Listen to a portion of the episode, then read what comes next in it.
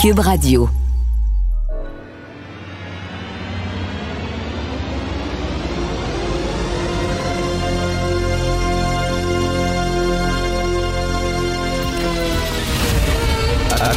Attention, cette émission est laissée à la discrétion de l'auditeur.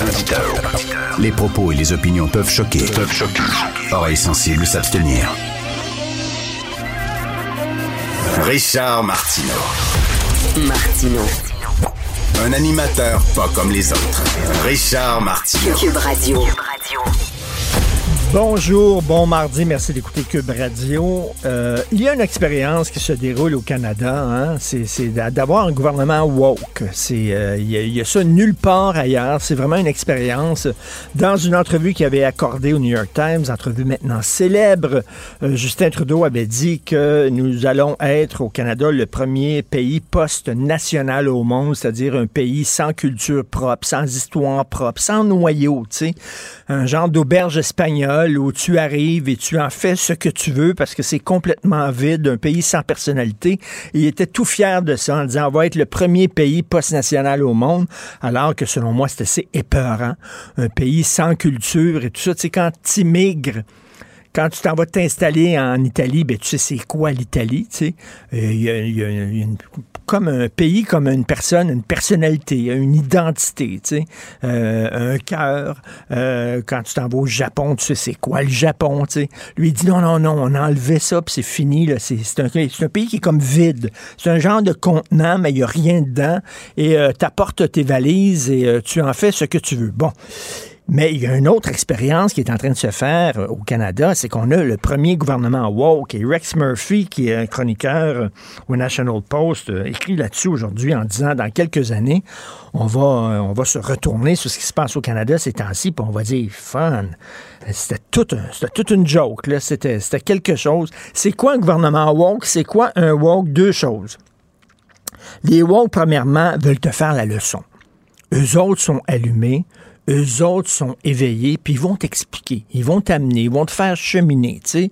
Il y a un petit côté, le moment va t'expliquer comment ça se passe, tu sais. Quand c'est un homme qui explique, c'est du mansplaining, c'est pas bon, hey, tabarnouche, là, le patriarcat, le colonialisme blanc, etc. Mais tu sais, il y a un côté maternel, tu sais, moment, moment, elle sait quoi faire, puis moment, ben, elle va, te- elle va, va te rendre meilleur, puis tout ça tout le côté woke comme ça, en disant, nous autres, on est vertueux, on est en haut, on a monté la montagne, puis faites-vous-en pas, on va vous aider. Venez cheminer avec nous, on va vous tendre la main, là, puis vous allez venir, puis vous allez devenir des êtres aussi exceptionnels que nous. Puis ils sont gentils, puis ils sont fins, mais si tu fais pas comme eux autres, t'es un tabarnak, puis on va te tuer, mon sacrament! Mais ils sont fins, ils sont super gentils. Bon. Alors, ça, c'est ça, c'est la première des choses. Non, non. Il faut que tu sois comme eux autres. Si t'es pas comme eux autres, esprit, ils vont te trucider. Ils vont t'arracher le cœur puis ils vont te manger cru, là. Mais ils sont fins. Et le deuxième, caractéristique des woke, c'est que euh, on. Tout est symbolique. Euh, on va changer les symboles et la réalité va changer comme par magie. Par exemple, on va adopter l'écriture inclusive.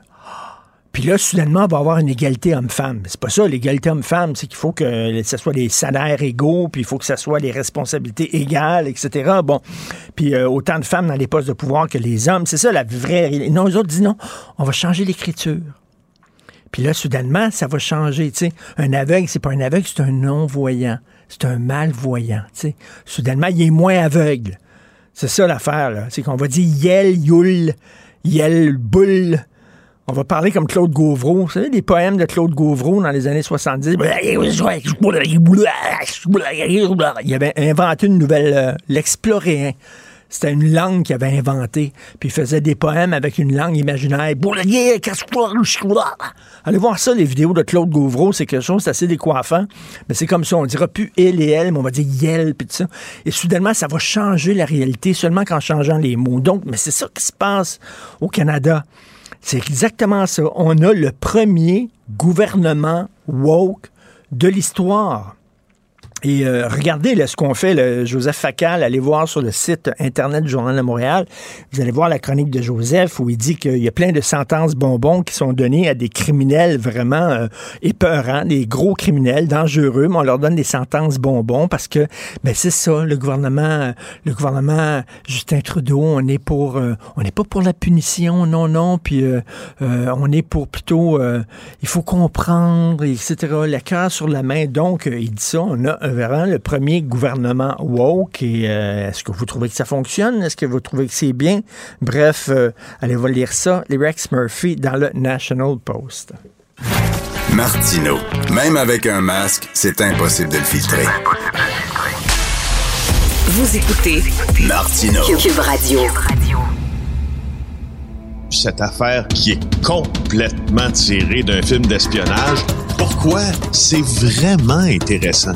On peut pas dire l'inverse. Donc, la drogue, c'est non. Un journaliste d'enquête, pas comme les autres. Félix Séguin. Alors, nous parlons euh, au journaliste internationalement reconnu Félix Séguin. parce que Félix, je suis un grand amateur de magazines. J'achète trop de magazines, vraiment tous les, tous les Ah jours, Ah oui. régulièrement. Je l'ignorais. Et euh, j'en ai trop à la maison, je sais pas quoi faire. Et euh, je suis allé, euh, bien sûr, acheter le Vanity Fair. Et le Vanity Fair, c'est un des magazines les plus renommés, les plus prestigieux au monde. Et euh, il y a un texte qui s'appelle le- le- de, de Mafia Murders in Montreal. Donc, les meurtres Oui. de la mafia à Montréal. Et tu es nommé, mon cher Félix. Ben oui, ben oui. Ben oui. On était heureux, heureux. On était heureux, moi, Éric Thibault. Euh, je vais te raconter un peu l'histoire qui mène à cette euh, justement citation dans, dans, dans le Vanity Fair. Puis pourquoi pas s'auto-congratuler Eh un oui. petit peu quand on quand on le peut. Le Vanity Fair pour nous, euh, et comme tu le sais, c'est il y a du prestige associé à ça. Donc oui, l'article s'appelle euh, The Montreal Mafia Murders, Blood, Gore, Cannolis and Hockey Bags.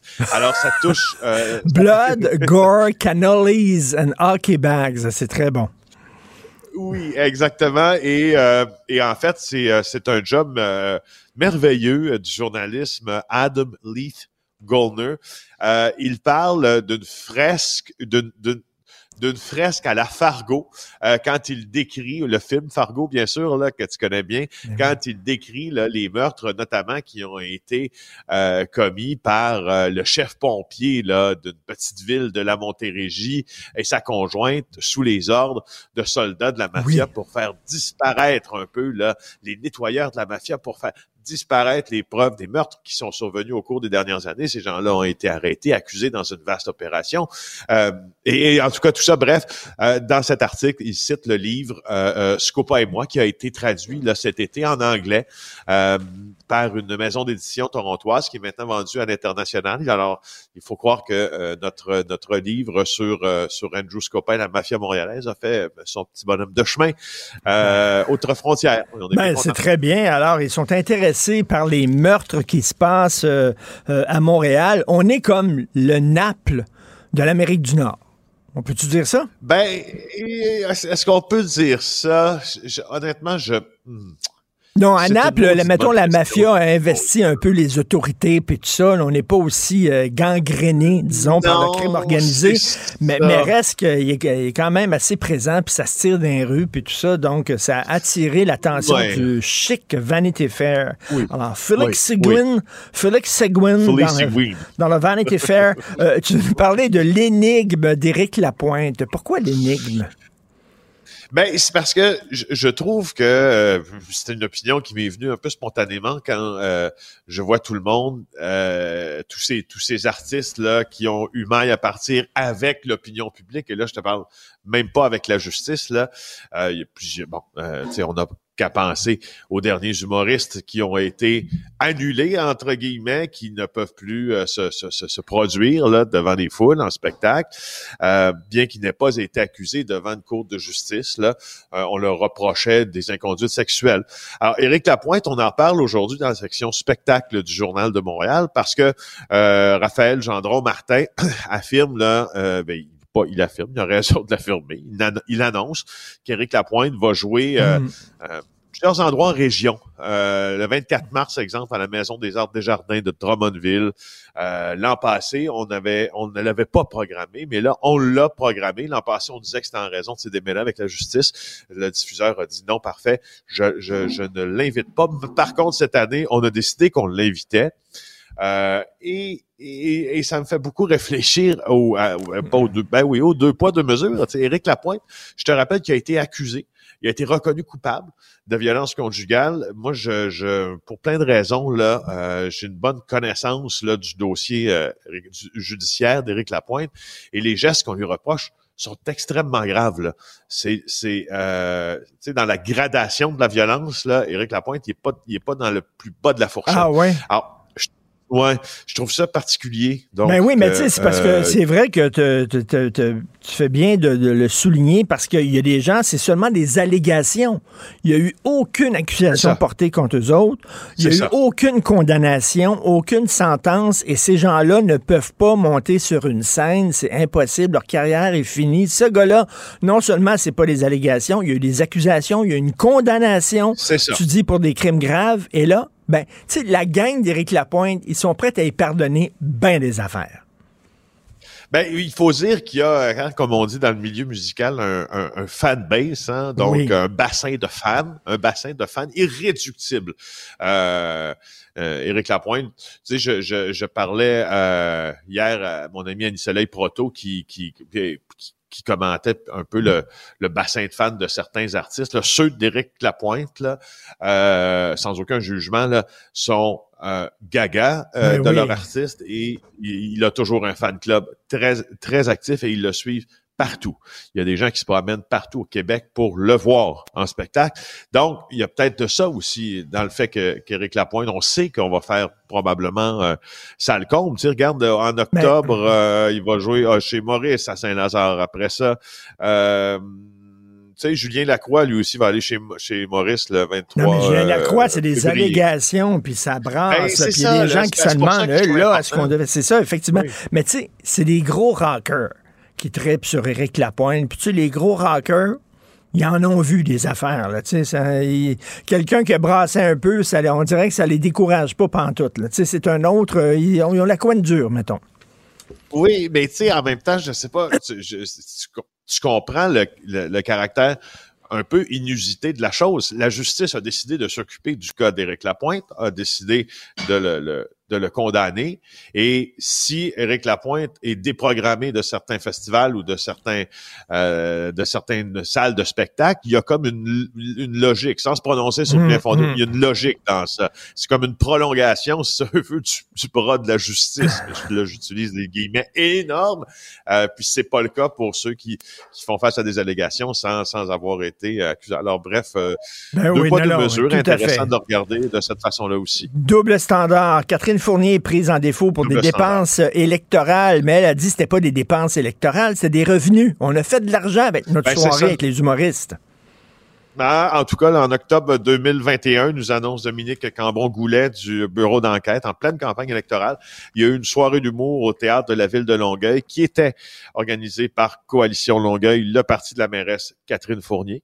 Euh, et elle n'a pas déclaré les dépenses de cette soirée de financement. Tu, euh, tu as raison, là. Euh, on, on, a fait des revenus, sauf que là, euh, tu sais, bon Élection Québec. Là, ben, elle dit c'est une erreur, mais c'est une erreur, je m'excuse, sais pas. Ça demande de l'organisation. Organiser une soirée comme ça, c'est plusieurs jours d'organisation, c'est des rencontres, c'est des réunions, etc. Il n'y a jamais quelqu'un qui a allumé autour de la table en disant Hey, va falloir comptabiliser ça comme une dépense électorale parce que on fait la promotion d'une candidate. C'est une dépense électorale, c'est de la promotion. Ben, L'erreur a le dos large, hein, parce que tu vois, euh, premièrement, quand euh, le parti de Catherine Fournier a été informé de ce que Dominique Cambon-Goulet avait découvert, on a dit que les dépenses avaient pas été déclarées. Euh, et et c'est tout à fait faux, parce que donc à Élection Québec, on prétend le contraire. et après ça, une deuxième série de questions de Dominique, la coalition Longueuil s'est ravisée, puis là a plaidé l'erreur. Donc, tu sais, c'est pas une erreur au début, c'est une erreur à la fin. En tout c'est cas, toujours oui. assez Ben, ben, puis ils disent, bon, on a de l'argent, puis on va, bon, on va euh, euh, payer cette affaire-là. On va rembourser finalement nos dépenses qui n'étaient pas comptabilisées. Merci beaucoup, Félix Séguin. On se reparle demain. Passe une excellente journée, Félix Séguin du bureau d'enquête. Ça fait bien Salut. plaisir. Si c'est vrai qu'on aime autant qu'on déteste, Martineau, C'est sûrement l'animateur le plus aimé au Québec. Vous écoutez Martineau. Cube Radio. Cube Radio. Cube Radio. En direct à LCN. Il est 8h45, on va rejoindre Richard Martineau. Salut Richard. Salut, je te parlais hier finalement du texte du euh, New York Post hein, et ça fait beaucoup jaser aujourd'hui. Ouais. Donc les Américains. tu as été le prennent- premier qui nous en a parlé hier et la nouvelle a commencé à se répercuter par la suite. Ben oui, ça fait très jaser. Donc, on rappelle hein, les, les- des- euh, les immigrants américains qui veulent euh, venir au Canada, on leur paie un billet d'autobus, puis on leur donne une petite ride d'autobus gratuite et on les laisse à Plattsburgh en disant, ben là, allez là, là c'est par là, le chemin Roxham, allez-y, vous allez être accueillis généreusement. Et moi, je, je suis en train de penser, je suis toujours en mode solution. hein. Alors, tu sais qu'il y a- Oui. il y, a des Québécois qui veulent vivre aux États-Unis parce qu'ils disent, les Américains, eux autres, ils l'ont l'affaire. Puis ça, serait, ça marche tellement mieux aux Américains. On devrait faire un échange, tu comprends? Une fois par semaine, tu sais, les, les parents séparés là, qui se rencontraient au Madrid. Ouais. Puis qui échangeaient leurs enfants. Une fois par semaine, on envoie un autobus, mettons, avec 150 Québécois qui veulent aller là-bas, des Elvis Gratton. OK. Eux autres nous envoient 150 Guatémaltèques. Puis on fait le changement. comme les changements de prison, comme les échanges de prisonniers pendant la guerre froide. On Ouais, fait ça là, à, à la colle. Ouais. OK? Ça, serait bon. Une fois par semaine. Euh, gardons l'idée. Je là. vois le potentiel, Il y a quelque chose là. effectivement. Il y a quelque chose, effectivement. Hey Richard, comment arriver quand tu fais juste à peu près 300 000 comme la gouverneure générale? A a fallu lui consentir une hausse de 13% hausse de salaire de 13% Ben, tout augmente. Est-ce que je t'ai déjà parlé du prix de la laitue iceberg?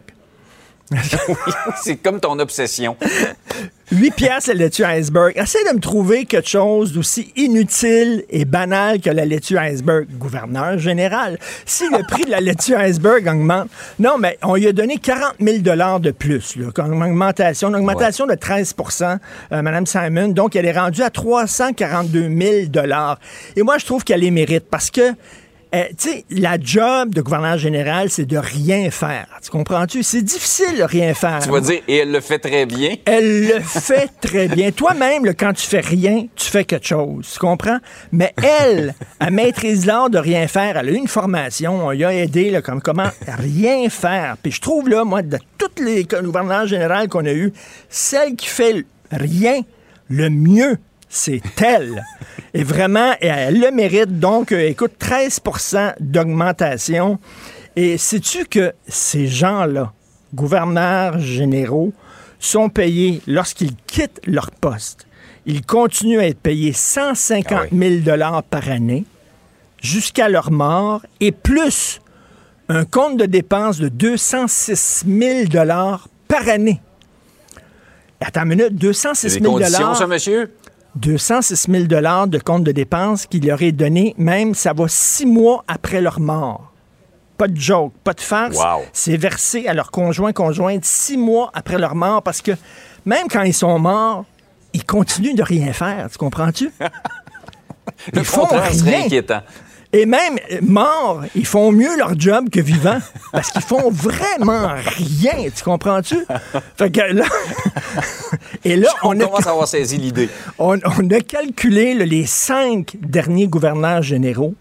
Lorsqu'ils vont Ouais. mourir, mettons, à 90 ans, ça, va nous avoir coûté comme fonds de pension 18 millions 700 000 dollars Wow. qu'on paye à ces gens-là pour rien faire. Voilà. Alors, de, quoi, euh, de quoi donner des arguments à ceux et celles qui voudraient qu'on se sépare de la couronne britannique et donc des rôles qui viennent avec, c'est-à-dire gouverneur général et lieutenant-gouverneur. exactement. Mais je veux dire, au Canada, on est bon pour ça rien faire. On est très bon là-dessus. Là, Richard, ça va te demander un effort pour rester, euh, laisse- de ne pas te laisser aller à tes émotions. Je. Tu vas nous parler de la députée Lambropoulos et de ses propos sur la loi 96 Oui. et les anglophones. Alors, elle était devant le, co- le- le comité qui, euh, sur les langues euh, officielles du Canada et elle a dit à cause de la loi 96, OK, il y a une dame qu'elle connaît.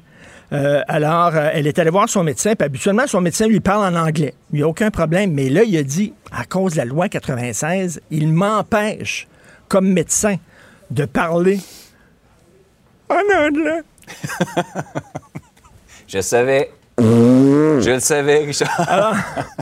Alors, il m'empêche de parler en anglais, alors je dois vous parler en français. C'est faux.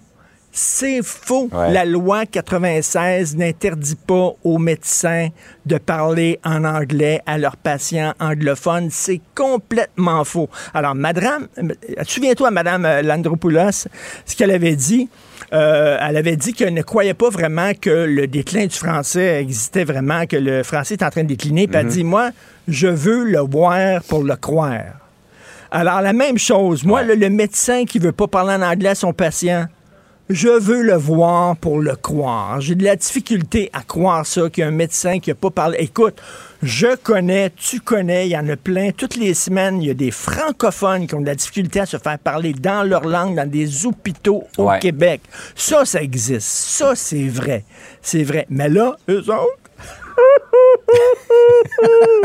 veux dire, un cas, là, soudainement, plus ou moins inventé, puis là, c'est épouvantable, c'est un scandale, puis tout ça.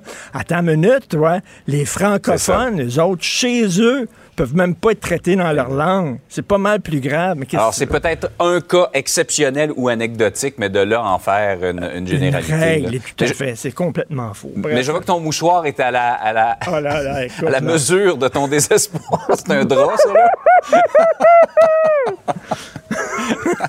Richard, tu m'as fait pleurer ce matin, mais pas d'émotion, de rire. J'ai eu de la misère à garder les yeux ouverts. Mon maquillage coule. C'est littéralement ça. Hey, Madame- passe une belle journée. Salut, Anna. Salut.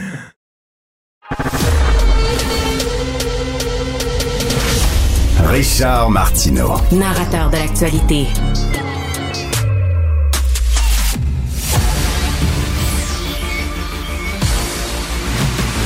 Jean-François Lisée. On va juste dire qu'on est d'accord. Thomas Mulcair. Je te donne 100 raison. La rencontre. C'est vraiment une gaffe majeure. Tu viens de changer de position. Ce qui est bon pour Pitou est bon pour Minou. La rencontre. Lisée. Mulcair. Alors, Jean-François, j'espère que tu es content. Augmentation de salaire pour la gouverneure générale. Donc, elle va gagner 40 000 de plus par année. Elle est rendue à 342 000 et on compte pas, après ça, c'est son compte de dépenses, sa pension, etc. Qu'est-ce que tu en penses? Ben oui, j'étais j'étais inquiet pour elle parce que je me demandais euh, il y a beaucoup d'inflation, on voit que le prix euh, le prix des œufs a augmenté, euh, le pain, la laitue, puis je me demandais tu sais avec 300 000 par année, bon c'est vrai que euh, elle est nourrie, logée, blanchie, euh, véhiculée euh, aux frais de l'État, mais quand même, tu sais, je me disais, ça doit être un petit peu difficile aux entournures avec seulement 300 000 par année. Écoute, euh, je sais pas si tu te souviens que lorsqu'on a parlé de ça une des dernières fois, moi j'ai dit, euh, écoutez, ce, ce, ce poste-là devrait être rémunéré un dollar par année et on aurait d'excellents candidats euh, parce que de toute façon tout est payé, mais je m'aperçois que je suis allé trop loin. Je suis allé trop loin. Euh, je pense que ce, ce, ce poste-là devrait pas être rémunéré un dollar par année. Les gens devraient payer pour, y- pour y aller. Ils devraient payer. Et euh, je pense qu'on on devrait même le mettre aux enchères. Puis on aurait certainement des gens qui seraient qui, qui seraient disposés à payer euh, 40, 50, 60 000 par année pour être gouverneur général. Mais on pourrait leur laisser la possibilité d'être commandité aussi. Alors, par exemple, je suis sûr que la Banque royale du Canada, royale, voudrait commanditer quelqu'un. Euh, Peut-être que la, la Banque impériale du Canada trouverait impérieux de, de, de financer quelqu'un. serait bon. Euh, Royal Lepage aussi pourrait décider de s'y coller euh, pour euh, sceller son emprise sur le, le gouverneur général. Et finalement, euh, peut-être que le roi de la patate euh, pourrait décider de euh, financer une tournée internationale du GG pour euh, faire la promotion de la poutine. Voilà, voilà ce que ça m'a inspiré. Mais pourquoi on n'a pas euh, profité du changement de règne? hein? On avait un attachement à la reine Elisabeth, beaucoup moins au prince Charles, au roi Charles. Pourquoi on n'en a pas profité justement pour dire, ben là, là, voilà la fenêtre d'opportunité pour s'en sortir. Et Tom, on a un premier ministre woke. Hein? Euh, Jean- Justin Trudeau, il est woke. Eh bien, les woke ne cessent de lutter contre le colonialisme. Euh, ce n'est pas justement un symbole de colonialisme, d'avoir une gouverneure générale ici? Oui, mais il faut pas mettre tous les woke dans le même panier. Euh, je suis pas sûr qu'il y, y a juste euh, ce terme-là que j'utiliserais pour décrire notre premier ministre. Mais il y a une chose un peu plus sérieuse que je tiens absolument à dire, que Jean-François est sur la bonne voie lorsqu'il dit que ça pourrait très bien être une fonction bénévole. Il y a une règle très peu connue qu'une fois qu'on a été député au fédéral, on ne peut pas revenir travailler au fédéral. Il y avait une sorte de porte tournante euh, et euh, ça a été complètement interdit il y a quelques années. En fait, le maximum que tu peux gagner dans une année, c'est 5 000. Et je me souviens de ça parce que j'étais en voyage euh, au Bangladesh et on a rencontré Bob Ray qui était le porte-parole officiel du Canada pour euh, le massacre des Rohingyas par Myanmar. Alors, il est venu nous rencontrer, on était plusieurs députés, et en, blaguant comme ça autour d'un repas après, il dit, tu sais, euh, je, quasiment, je suis presque pas payé, c'est le maximum, c'est 5 000 dollars par année. Moi, je pense que ça, c'est signe qu'on est en train de faire ça par altruisme. Il y a un système qui est en place, ça prend une signature. Tant qu'on ne change pas ce système colonialiste, ben, on va être pris avec. Je note avec intérêt, sur le même sujet, que l'Australie, qui flirte parfois à, devenir république, mais ça passe jamais tout à fait. L'Australie a décidé une chose très simple, que le roi Charles III ne sera pas sur leur billet de banque. Il va être sur les pièces de monnaie, apparemment, mais pas sur les billets de banque. Ça, c'est un, un tout petit pas. Hum, Que, bon, il y en a certains qui vont s'offusquer, mais est-ce qu'on peut au moins faire la même Moses d'affaires ici? On s'assure que c'est pas lui sur nos billets de 20 pièces. Ça, ça serait déjà un pas qui signifie qu'on est prêt à commencer la discussion pour se déba- débarrasser de la monarchie ici au Canada. Et euh, Jean-François, dans le National Post, on nous rappelle que les gouverneurs généraux, lorsqu'ils quittent leur poste, ont euh, premièrement une pension à vie de 150 000 par année, plus un compte de dépenses à vie de 206 000 par année, euh, histoire d'avoir un petit bureau, des assistants, euh, des recherchistes pour pouvoir écrire évidemment leur, autobiographie qui doit être un, succès de librairie retentissant. Et, Jean-François, le- le compte de dépenses de 206 000 par année, euh, selon le National Post, leur est donné jusqu'à six mois après leur mort. oui, c'est ça, parce que c'est des mémoires d'outre-tombe? Comme Chateaubriand. C'est comme Chateaubriand. Mais euh, c'est un scandale permanent. Euh, Et puis, on se souvient que lorsque Julie Payette a dû quitter son, son poste pour raison de comportement toxique, on s'est dit, ben là, elle est restée juste, quoi, deux ans, puis là, toute sa vie, elle va avoir 150 000 de salaire, plus un compte de dépenses pour lequel il n'est pas nécessaire de déposer des factures, d'ailleurs. Ah, Hein, oui. Pas nécessaire, ouais.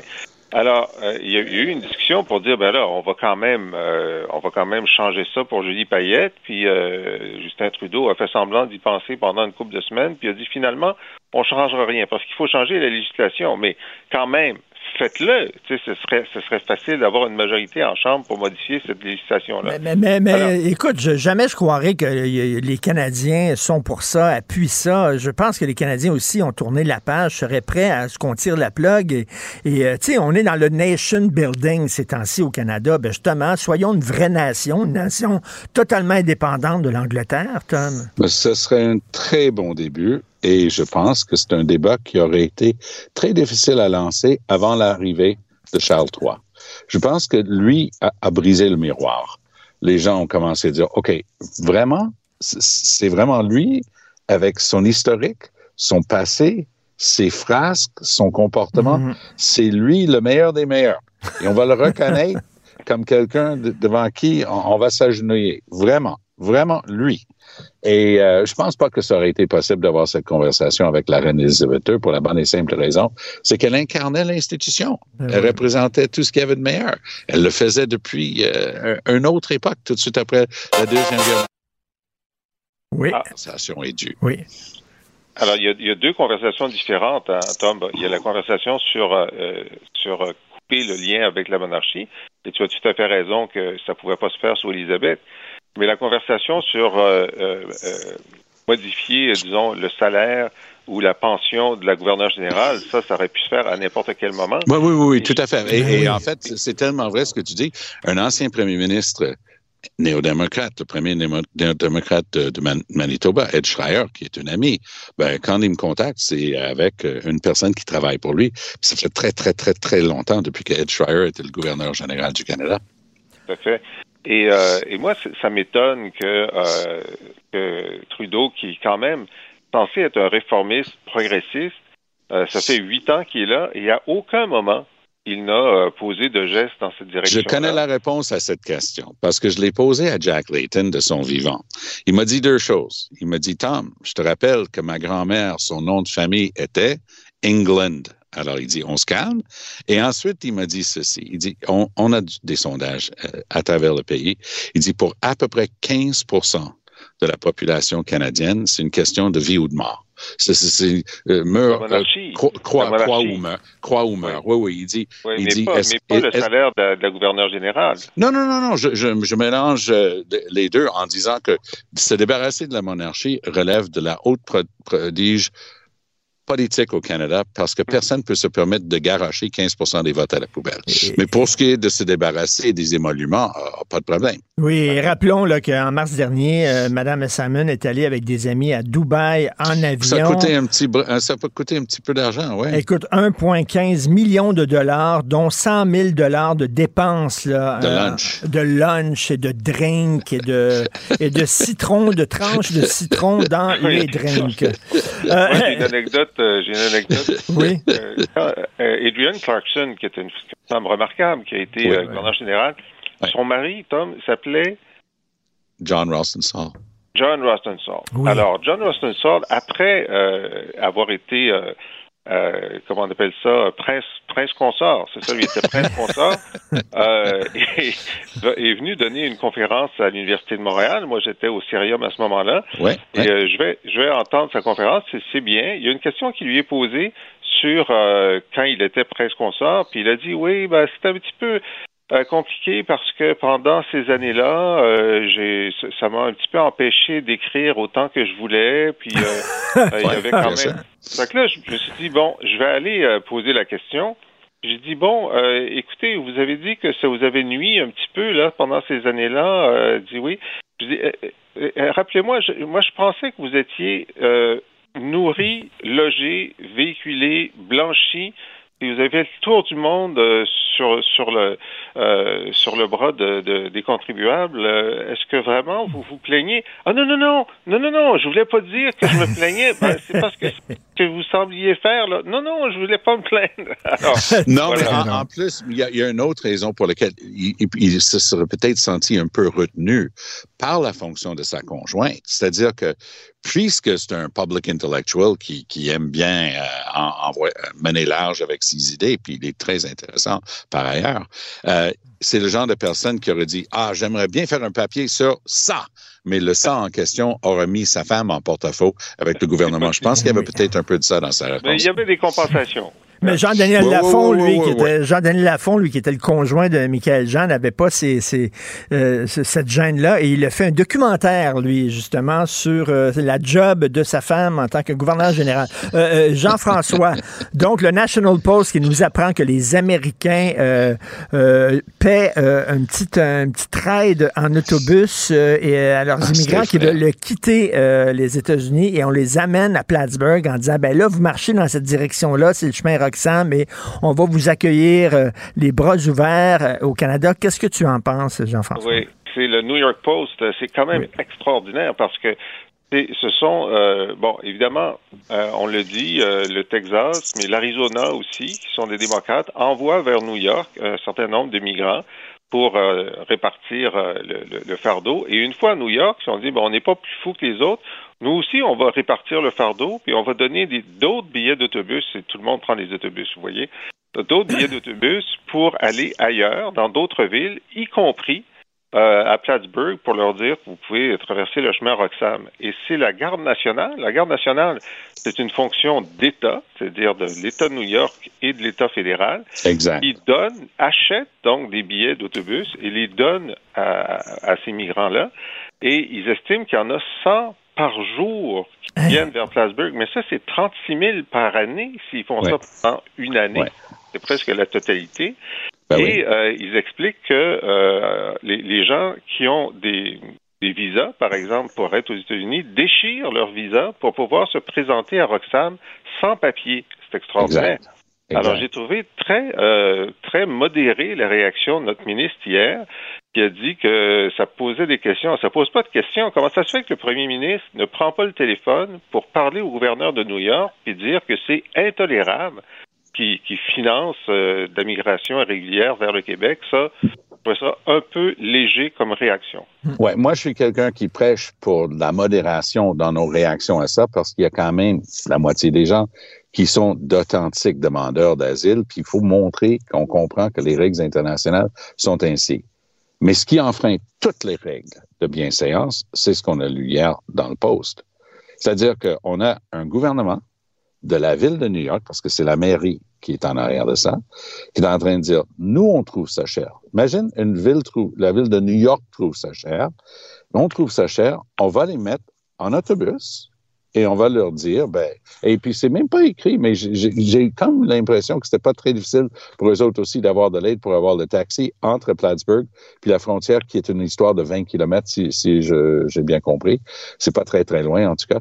Et, euh, et c'est- une situation absolument absolument intolérable. Mais- Et oui, il faut absolument, il faut poser un geste concret, officiel, pour contrer ce- cette manœuvre-là. Ça n'a aucun bon sens. Et c'est toujours là, les, les, les après-coups, l'onde de choc du fameux tweet de Justin Trudeau, parce que Jean-François, dans le texte du New York Post, on cite le fameux tweet de Justin. Eh là. oui. Il y a encore Oui. des impacts de ce tweet-là. Eh oui.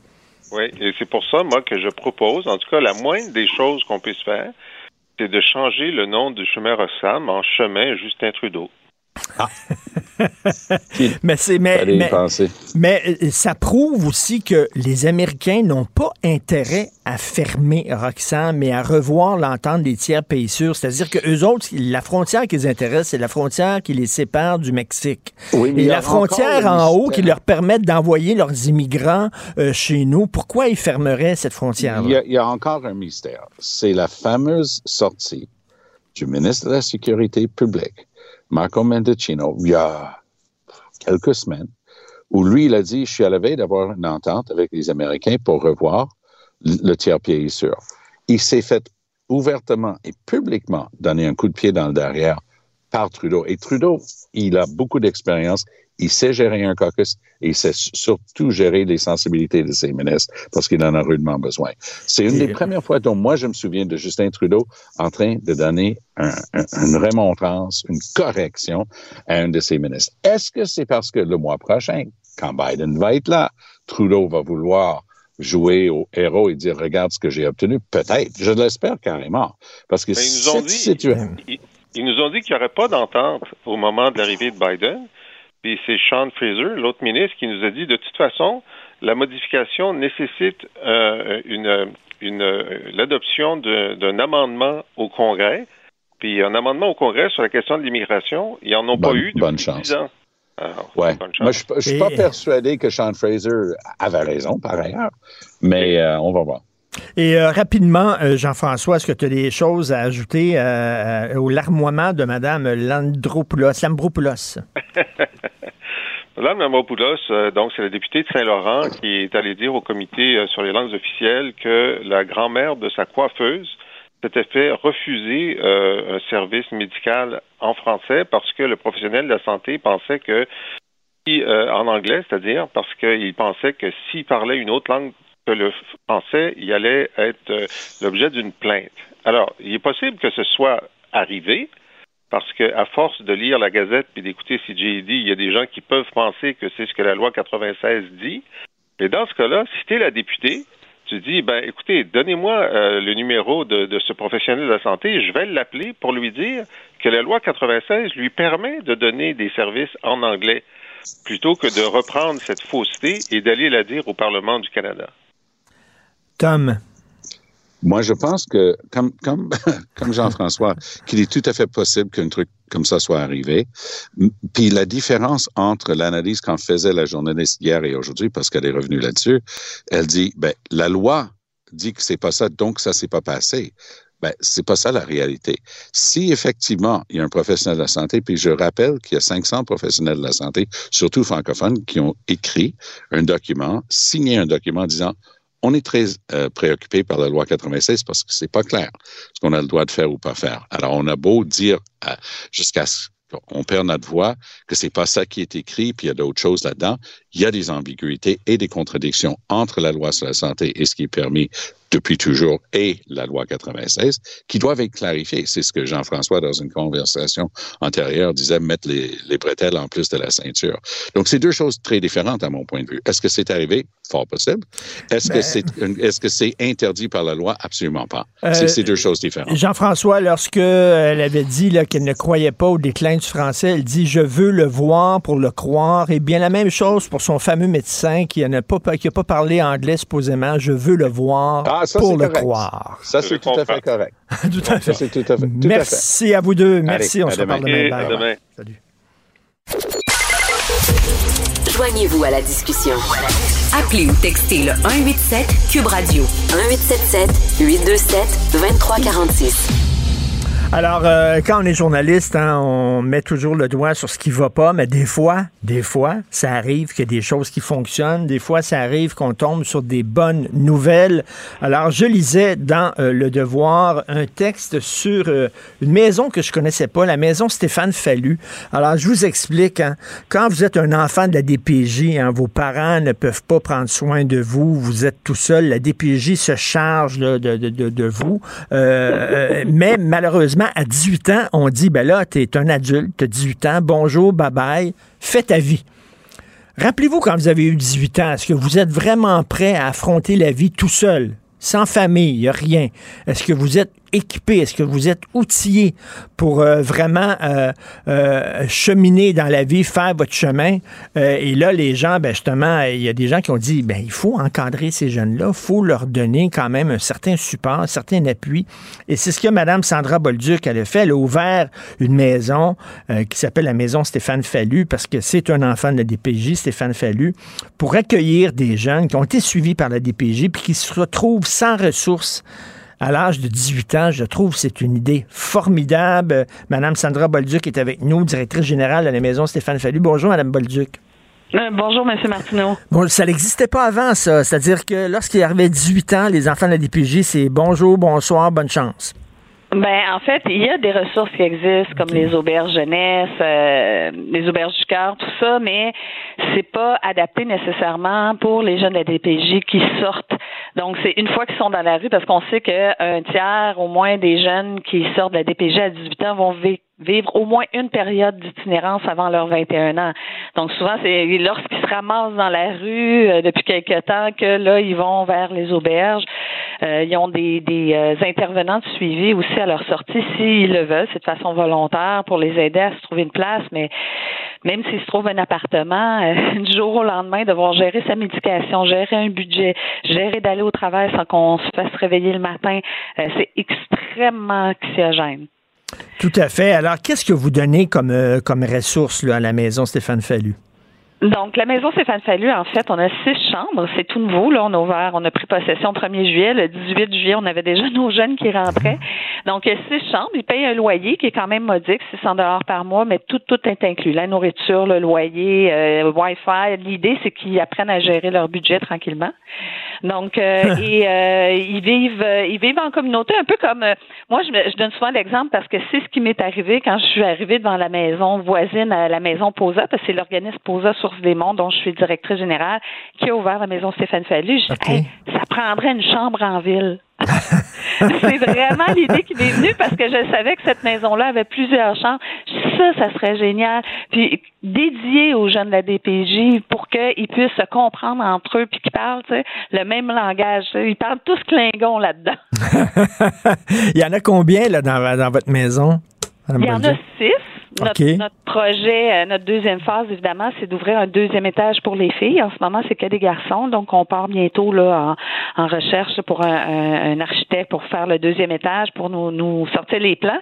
Puis, euh, ultimement, ben, cet été, on va traverser un peu le Québec, là, un peu partout, pour voir où est-ce qu'on, où seraient les meilleurs endroits stratégiquement pour ouvrir les maisons, parce que ça prend, on n'ouvre pas une maison comme ça. Là.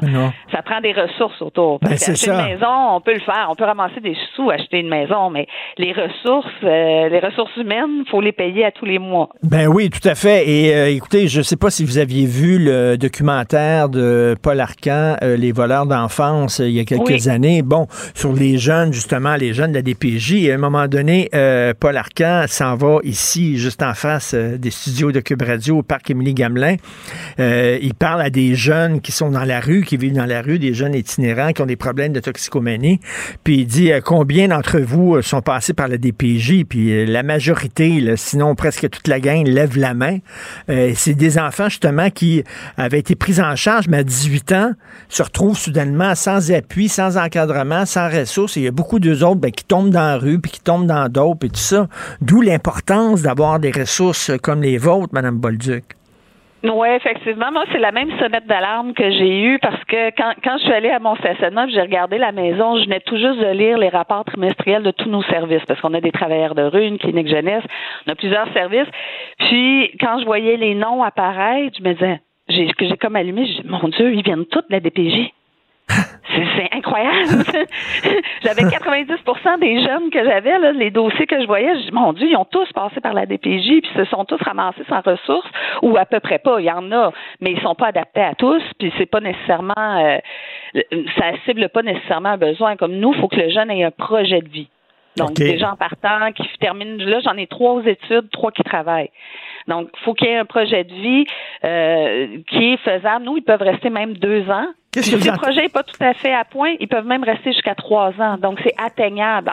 Qu'est-ce que vous entendez comme projet de vie? C'est-à-dire, euh, moi, je vais aller aux études, puis je vais avoir un bac, par exemple, là, qui a qui ont une, mission là, qui, se donnent? Mais c'est un objectif ultime. Donc, c'est quoi ton objectif à la sortie? Il y en a, c'est moi, j'aimerais euh, faire des études. Donc, j'en ai mhm. deux qui ont fini euh, leur équivalence secondaire, puis là, sont en train de faire un ASC en soins animaliers.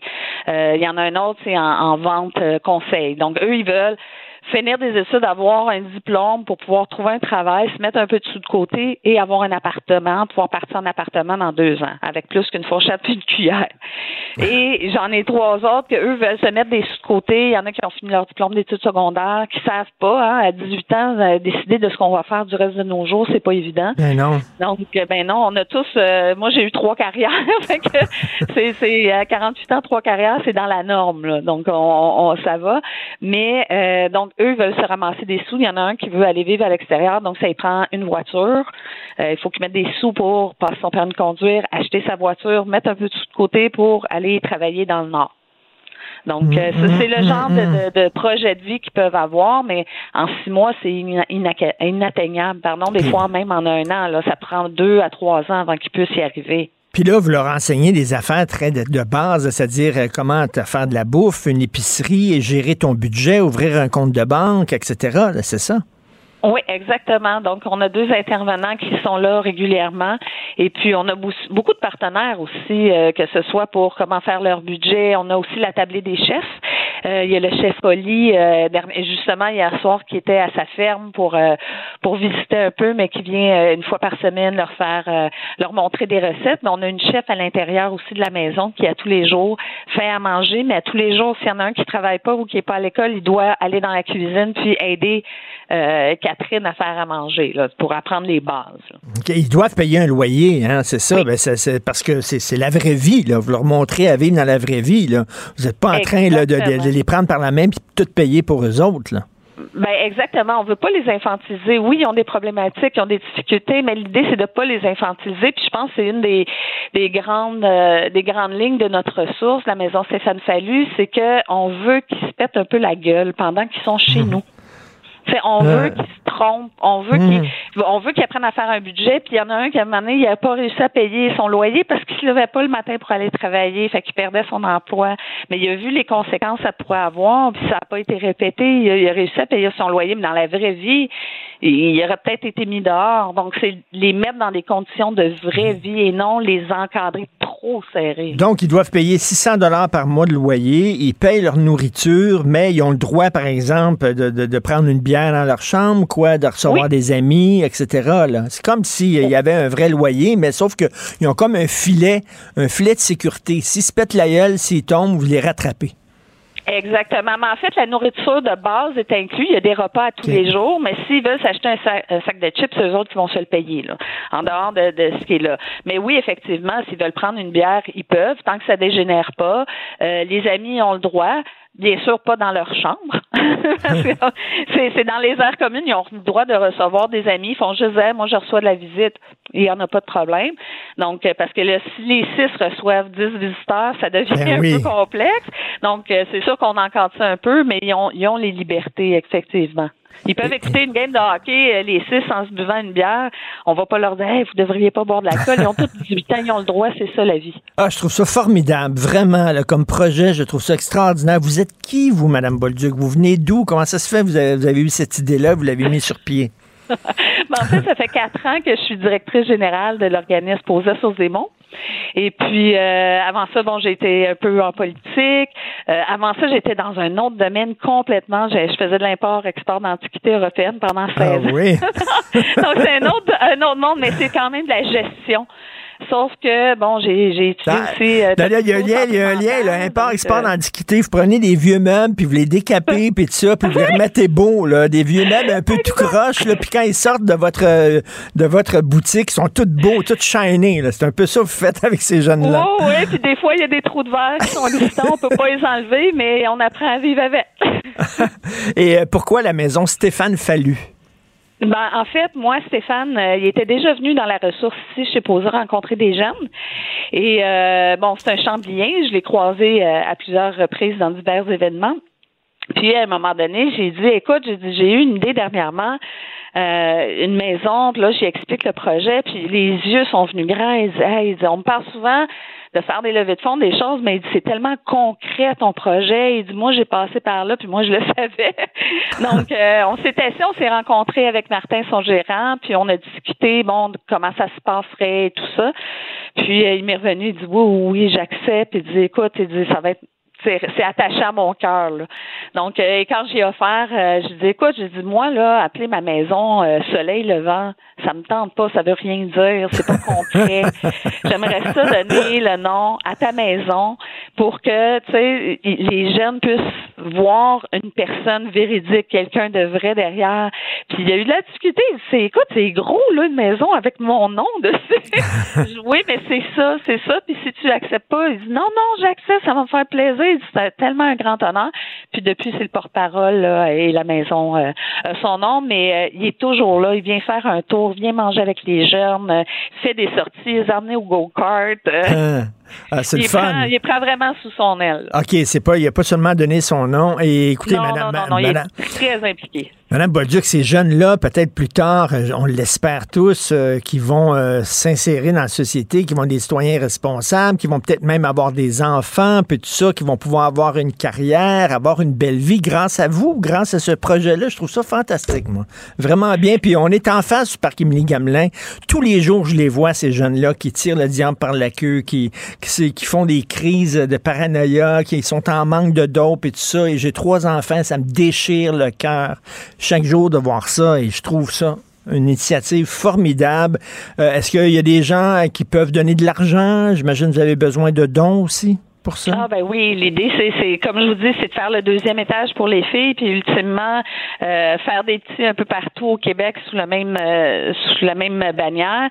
Mais euh, oui, ils peuvent en ligne aller sur le site de POSA, donc P-O-S-A, euh, POSA Source des Monts et euh, .com et faire un don, je donne. Et puis euh, Maison d'hébergement, ils peuvent faire un don là. On a aussi un gala de lutte là, qui s'en vient le 25 février. Si les gens veulent acheter des billets, venir encourager. euh, nos jeunes vont être sur place pour pour encourager les lutteurs. Là, ça va être super drôle. Ça va être où, ça, le gala de lutte? Ça va être au sous-sol de l'église Très Saint-Cœur de Marie à Chambly. OK. Donc, ça aussi, les billets, si on veut de l'info, on va sur le site web euh, posasdm.com et puis euh, toutes les informations puis l'achat des billets sont là. Ben bravo, Madame Bolduc. Vous faites une différence. Euh, je trouve ça vraiment une initiative extraordinaire. Merci beaucoup. Bonne journée. Merci à vous. Martino. Des fois, quand on se sent contrarié, ben c'est peut-être parce qu'il touche à quelque chose.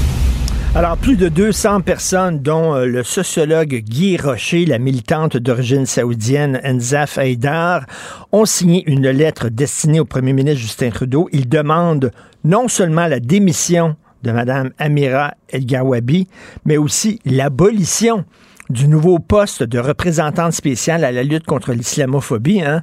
Et François Blanchet l'avait dit, euh, le problème, c'est pas tant Mme El-Gawabi que l'existence même de ce poste-là, qui est un poste totalement inutile. Et euh, donc, ils ont envoyé une lettre au premier ministre et à la toute fin de cette lettre-là, on dit, nous ne voyons aucun bénéfice à cette nomination, ni au poste lui-même. Au contraire, cela risque d'aggraver les tensions et de générer de la suspicion et de la colère envers les musulmans. Nous demandons par conséquent que ce poste soit aboli. On va parler à une des signataires, Mme Mandava Javan, qui est québécoise d'origine iranienne. Bonjour, Mme Javan. Bonjour, M. Martineau. Bonjour. Pourquoi ce poste-là devrait être aboli, selon vous?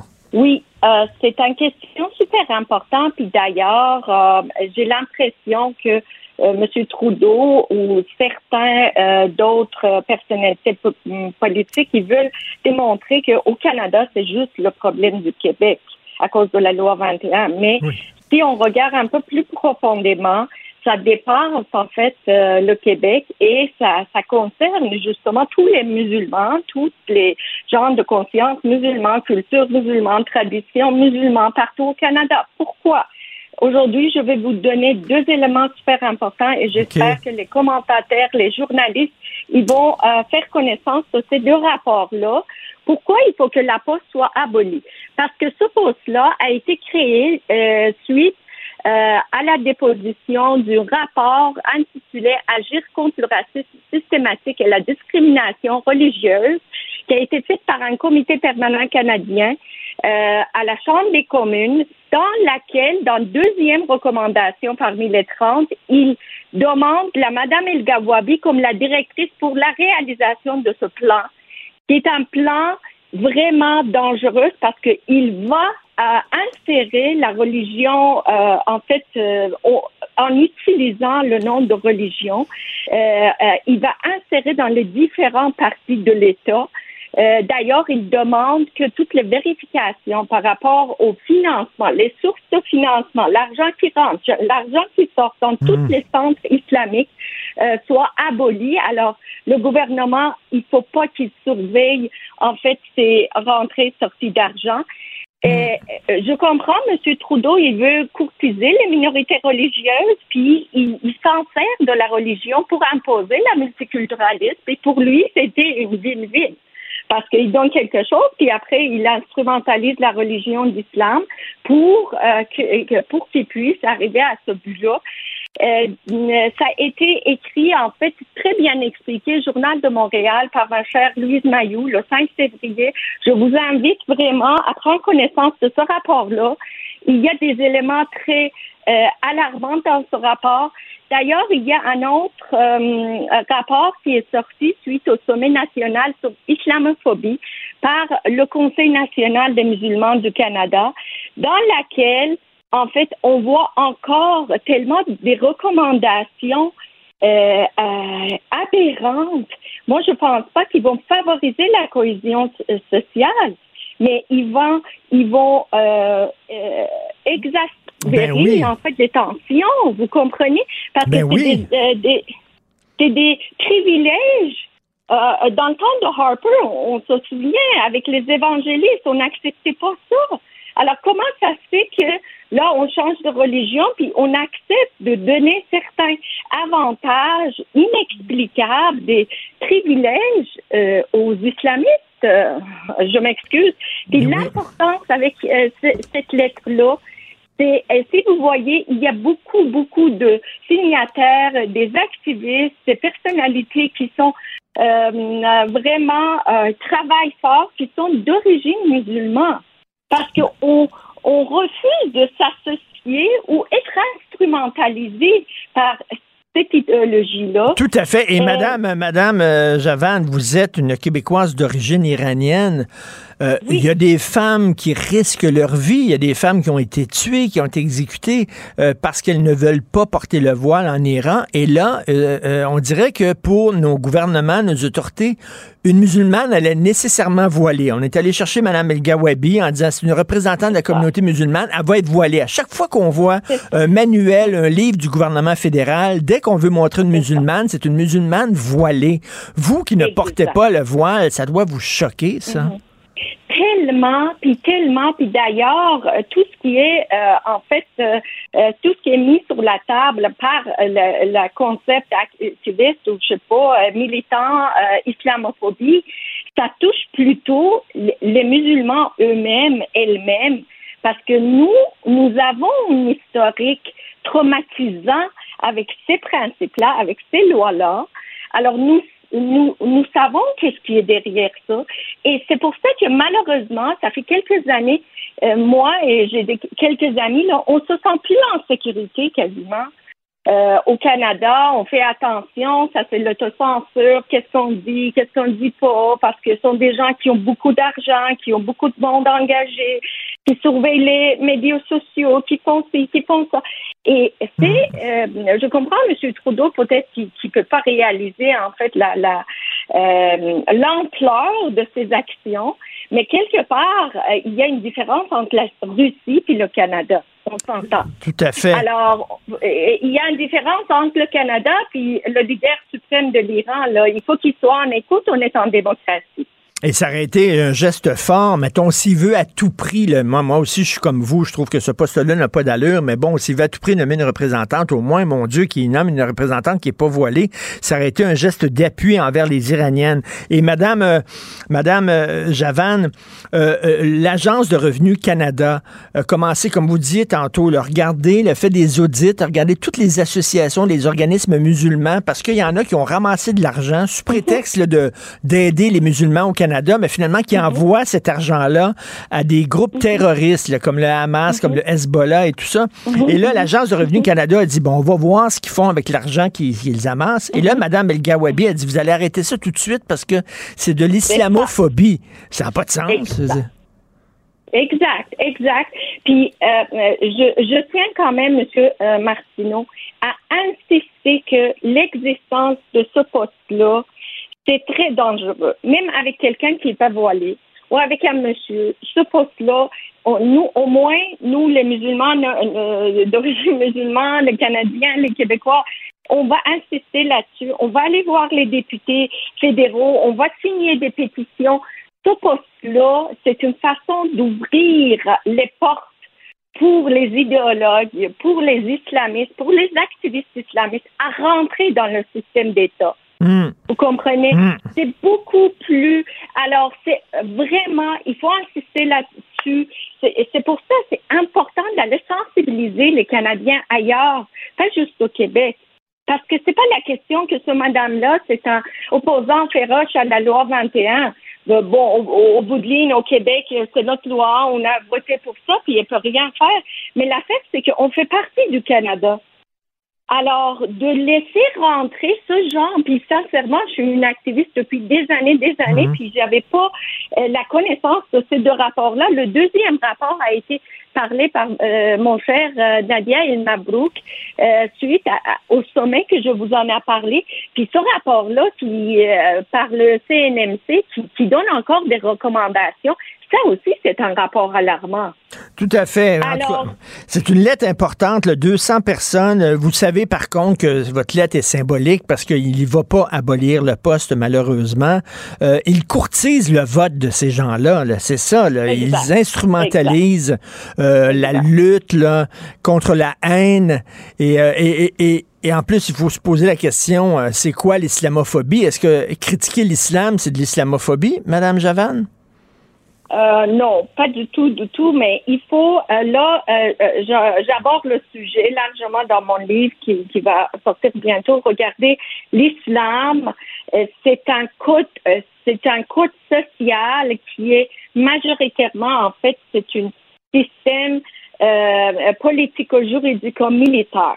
Alors, c'est sûr, la partie spirituelle dans l'islam, ça prend beaucoup, beaucoup moins de place quand vous comparez, par exemple, avec le christianisme. Alors, mais ça a été évolué depuis 4, 1400 euh, ans. Là. On peut pas dire que ça n'a pas été évolué. Puis, la plupart des musulmans du monde, ils ont juste gardé la partie culture, tradition. C'est des souvenirs dans la famille. Vous comprenez? C'est, un peu l'identité. Pas plus que ça, parce qu'on peut pas. Alors, les intégristes, ils vont vraiment faire le retour sur l'islam d'il y a 1400 ans, qui était un code juridico-politico-militaire. Alors, dès qu'on dès qu'on euh, critique l'islam d'aujourd'hui, ils vont dire que mais il y a 1400 ans c'était ça. Alors vous êtes en train de critiquer pas l'islamisme, mais l'islam. Mais on s'entend. Il faut faire la nuance. Puis même si M. Trudeau là, garde ce poste-là, le, le, point positif, c'est que ça euh, ça a donné une excuse pour nous pour ouvrir les portes de débat là-dessus, pour faire les nuances, puis euh, pour, pour, que les musulmans ne sont pas nécessairement les islamistes. Tout à fait. Euh, en tout cas, c'est une lettre importante. Et d'ailleurs, euh, ceux qui sont sur Facebook, je vous encourage à devenir amis Facebook, à suivre la, page de Mme Madana Javan parce qu'elle nous donne régulièrement des nouvelles de ce qui se passe en Iran. Elle publie des textes de gens qui analysent la situation, qui luttent contre le régime. Donc, on vous appuie là-dedans. Merci beaucoup, Mme Madana Javan, et j'attends votre livre avec impatience. Merci. Merci. Merci, Merci. Merci. Banque Nationale est fière de vous offrir ce commentaire économique. Propulsez votre entreprise avec les solutions bancaires et les conseils d'experts en PME. Avec la Banque Nationale, vous êtes en affaires. Visitez bnc.ca oblique entreprise. Je te rappellerai que 1,3 milliard, 44 milliards de dollars. C'est beaucoup, beaucoup d'argent. À partir de cet événement-là, il y a eu un point de bascule. Un directeur de la section argent, pas comme les autres. Yves Daou. Ah, tout augmente, mon cher Yves. Même le salaire de la gouverneure générale augmente. Alors. Euh, Écoute, elle, elle, elle, l'inquiète pas, l'inflation alimentaire. Non, non, absolument pas. Là. Où s'en va l'économie? Est-ce qu'on va avoir une récession ou pas? Hey Richard, moi, là, je sais pas, là, il faudrait se faire des amis économistes. on va dîner avec eux autres, puis qu'ils nous disent c'est quoi la vérité, parce que moi, là, je ne sais même plus où, -ce que ça, où est-ce qu'ils s'en vont avec euh, leur, leur bottine. Écoute, Hier, c'était Jimmy Jean, qui est l'économiste en chef de Desjardins, là, qui dit, là, lui, c'est clair là, qu'il y a la vigueur de l'emploi, c'est trop fort, puis qu'il faut s'attendre que le taux de chômage au Québec là, va passer à 5,6 d'ici la fin de 23, puis à 7 euh, au, au, Canada. Au moment où il dit ça, écoute, tu regardes ça, aux États-Unis, au mois de janvier, il s'est créé un demi-million de jobs aux États-Unis, puis au Canada, il s'en est créé 104 000 nouveaux euh, en, décembre. Donc, la, la, réalité, là, c'est que les gens ont leur job encore, puis ils s'en mmh. de plus en plus. Puis en même temps, ce que tu vois, c'est que les entreprises techno, eux autres, ils suppriment des jobs. Je sais pas si tu as vu ça aux États-Unis, puis ça a commencé ici au Canada. L'industrie manufacturière tourne un peu au ralenti. La vente au détail diminue. Les ventes immobilières subissent un choc boursier. Puis tout le monde a une job. Écoute, c'est, c'est un, un, peu bizarre. Il y en a qui expliquent qu'actuellement, les gens ne veulent pas licencier parce qu'ils savent que de recruter des gens, là, quand ça va partir, là, si tu as perdu le lien d'emploi avec ces gens-là, tu comprends-tu? Mmh. Fait que tu acceptes de garder ton monde, tu comprends-tu, pour éviter d'avoir la brisure du lien d'emploi. Puis tu t'assures de le, bien les payer pour pouvoir, au moment où que la reprise va se faire, euh, que, que, que, ben, que, tu vas avoir gardé ton personnel parce que recruter des nouvelles personnes, tu sais comment c'est c'est extrêmement difficile dans un contexte de, de, de, de pénurie de main-d'œuvre. Et là, toute la question que les gens se posent, c'est est-ce qu'on va avoir encore une hausse des taux d'intérêt? Et là, tout le monde, non. Euh, et, là, ce que tu vois, c'est que toutes les. Euh, il y a deux affaires qui sont importantes. D'abord, tu as la chronique de Michel Gérard qui explique là, le marché boursier anticipe souvent ce qui va se passer dans les six prochains mois. Et là, ce que tu regardes actuellement, écoute, je ne sais pas si tu as vu la bourse, là. Écoute, c'est en augmentation partout depuis janvier. Là. Écoute, le Nasdaq en hausse de 16% le SP 500 de 8% la bourse de Toronto en progression de 7% Écoute, toutes les bourses sont en hausse. Hmm. Et ce que Michel explique, là, c'est qu'en général, le marché boursier anticipe déjà que ça risque d'être un ralentissement économique, mais pas une grosse récession. Fait que là, tout le monde est un peu, euh, mettons, un, peu enthousiaste à l'idée qu'on ben, n'aura pas une récession. Le, marché est optimiste, hein, c'est ça. Le, marché euh, est mis sur l'avenir, puis là, eux autres sont optimistes en disant on s'en va pas vers une récession. On espère qu'ils ont raison. Oui, puis l'autre affaire, Richard, ce matin, le Globe and Mail euh, sort à l'effet qu'il y a un sondage qui a été fait auprès de 28 grands financiers au Canada, qui sont à Toronto et un peu partout, là, et eux autres, imagine-toi, s'attendent à une baisse des taux d'intérêt en octobre et décembre prochain. Donc, tu vois déjà qu'il commence à avoir un, une espèce de réflexion que peut-être on a eu la pause des taux d'intérêt, puis que peut-être on s'en va vers des taux d'intérêt qui vont être plus stables. C'est sûr qu'on ne trouvera pas des hmm. taux d'intérêt, Richard, à 0 là. On va se maintenir à, du 4% Mais écoute, l'économie, là, c'est comme complètement là, débalancé. Là. Écoute, même en Europe, imagine-toi, la crise de l'énergie, là, à cause des, températures chaudes, finalement, la crise de l'énergie, ils ne s'attendent pas que ce soit aussi, aussi fort que ce l'était. Écoute, la Chine vient d'ouvrir ses portes, puis l'économie reprend. Fait que, il y a quand même des signes positifs, puis il y a toujours quand même des signes un peu négatifs, qui est l'inflation qui est difficile à résorber. Le centre-ville, le pire peut être encore à venir. Le taux d'inoccupation des espaces de bureaux pourrait atteindre 29% d'ici 2027. C'est énorme. 30% des espaces à bureaux vides. Richard, c'est vraiment là, ça, c'est une donnée qui est sortie d'un rapport qui s'appelle CBRE. Ils font ça à tous les, trimestres. Mais là, ce qui ressort, c'est que le, le Montréal le taux le plus élevé des villes canadiennes après celui de Calgary et Edmonton. Écoute, présentement, c'est 17% de taux d'inoccupation, puis s'attendent à ce que d'ici 2027, que ça atteigne presque 29% Et là, ça, déjà, c'est débuté. Là. On le voit très bien qu'il y a des sièges sociaux à Montréal qui ont déjà mis en sous-location euh, leur espace de bureau parce qu'ils ont, évidemment, les gens ne sont pas venus à, complètement à, à la temps plein, cinq jours semaine. Donc, il voit très bien que le mode hybride, là, le mode où ce que tu vas travailler trois jours, à, mettons au centre-ville, deux jours à la maison, c'est devenu presque euh, quelque chose qui va être permanent pour plusieurs années. Écoute, même le PDG de Guy Cormier, là, qui avait a fait un, discours euh, récemment qui disait la transition vers le télétravail est irréversible. On reviendra jamais à du cinq jours semaine dans les bureaux. Là. Puis quand même, hmm. Guy Cormier, Mouvement des Jardins, c'est un des plus grands employeurs du Québec. Là c'est plus de 40 000 employés au Québec. Fait que, mais, donc dire que, mais qu'est-ce qu'on va faire avec ces espaces-là? On va les transformer en condos, quoi? On va faire quoi? Écoute, pour le moment, ils sont tous en mode de, sous-location. Est-ce qu'ils vont trouver preneur ou pas? Ça, ça va être la, grosse question. Mais c'est sûr que les, sièges sociaux puis les grandes entreprises sont en train de devoir réduire leur, leur personnel. Et je te rappellerai quand même qu'il y a eu un sondage euh, euh, tu sais que la Chambre de commerce du Montréal métropolitain mène une grosse campagne actuellement. Tu as des messages à la radio. J'aime travailler au centre-ville. Sauf que la réalité, c'est qu'il n'y a personne qui retourne au centre-ville. 81% des travailleurs sont de retour au moins une fois semaine. Euh, alors que, donc, tu vois très, très bien. Et juste te conter une histoire, Richard. J'ai un de mes amis là, qui, lui, il retourne au bureau et dans le secteur financier au centre-ville. Il dit, moi, j'y vais, mais c'est quoi, j'amène ma boîte à lunch parce que manger au centre-ville actuellement, là, écoute, ça, pour le dîner, ça coûte les yeux de la tête. Ben oui. C'est sûr que ah les gens au, restaurant, au restaurant, ça coûte cher, vraiment. Mais tu sais, nous autres, pendant la pandémie, j'animais mon émission de chez moi. Hein. J'avais comme un micro, un Comrex qu'on appelle, puis tout ça, puis j'animais l'émission de chez moi. J'avais pas besoin de venir ici. J'étais content, maudit, quand je pouvais revenir en studio. Veux dire, sortir de chez vous, t'habiller, là, tu sais, euh, pas rester en pyjama, voir des gens, voir d'autres mondes, parler à du monde. Je sais pas. Je comprends pas que les gens veulent rester chez eux, habillés en mou. Je comprends pas. Mais regarde, les, gestionnaires, là, actuellement, selon le sondage de la Chambre de commerce, qu'est-ce qui s'inquiète? Ils s'inquiètent, 29% s'inquiètent de la perte de productivité.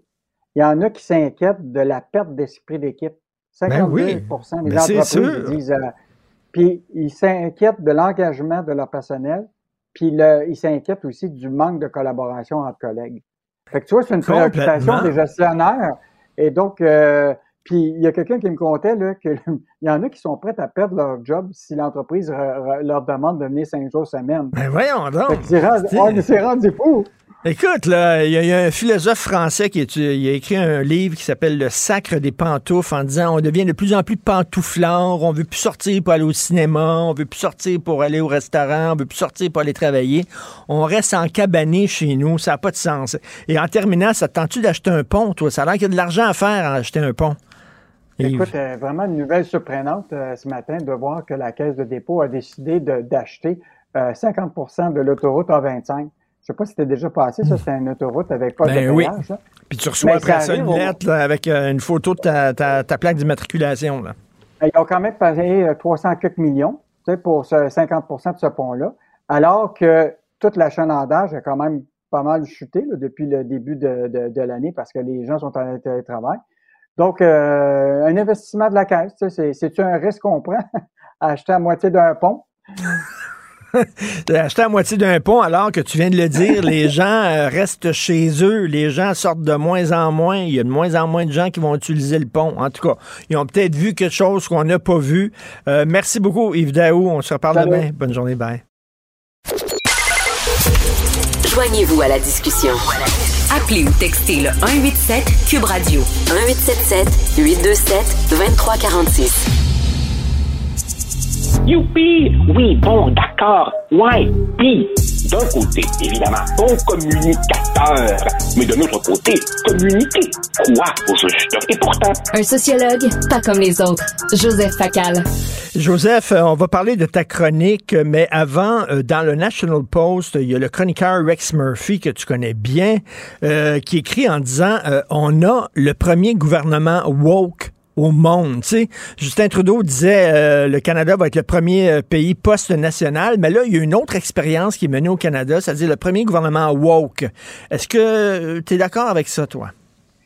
complètement.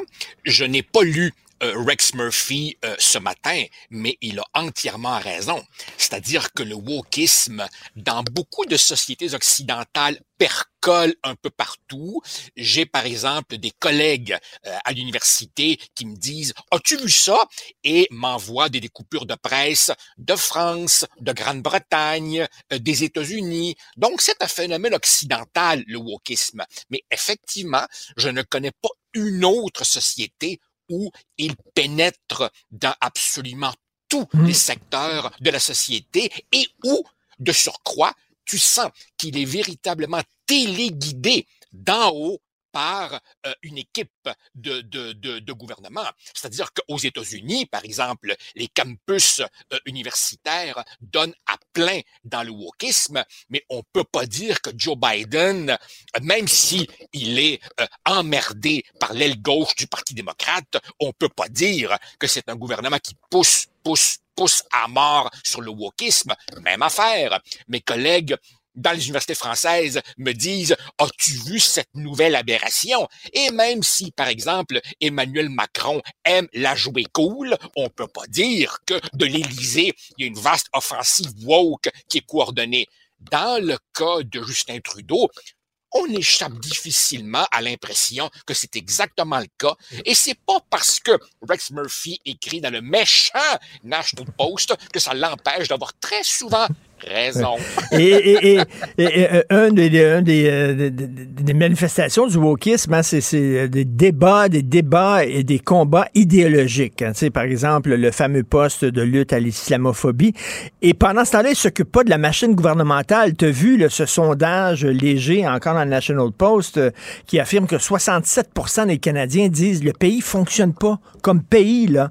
Euh, euh, la crise dans les aéroports, la crise des passeports, dans les systèmes de santé, tout Mais lui, il est là, dans, les hautes sphères, euh, en train de triper sur l'islamophobie, puis tout ça, puis la compassion, puis euh, euh, recevoir les immigrants. Et là, les Québécois, les, Canadiens rappellent à l'ordre en disant Peux-tu t'occuper de la machine, s'il te plaît, les pieds sur terre Mais Richard, je ne prétendrai jamais je ne prétendrai jamais que les commentaires en dessous de euh, mes chroniques ou tes chroniques ou celles de Mathieu sont des commentaires qui représentent nécessairement un échantillon scientifiquement représentatif. Mais tout de même, tu te promènes dans différents médias, tu regardes le courrier des lecteurs et tu vois, tu vois cette déconnexion entre le discours de l'élite et ce que pense la population. Et quand je me promène dans la rue ou à l'épicerie et que je pousse mon panier, il m'arrive assez fréquemment d'être interpellé par des gens qui me disent, mais ça n'a aucun bon sens.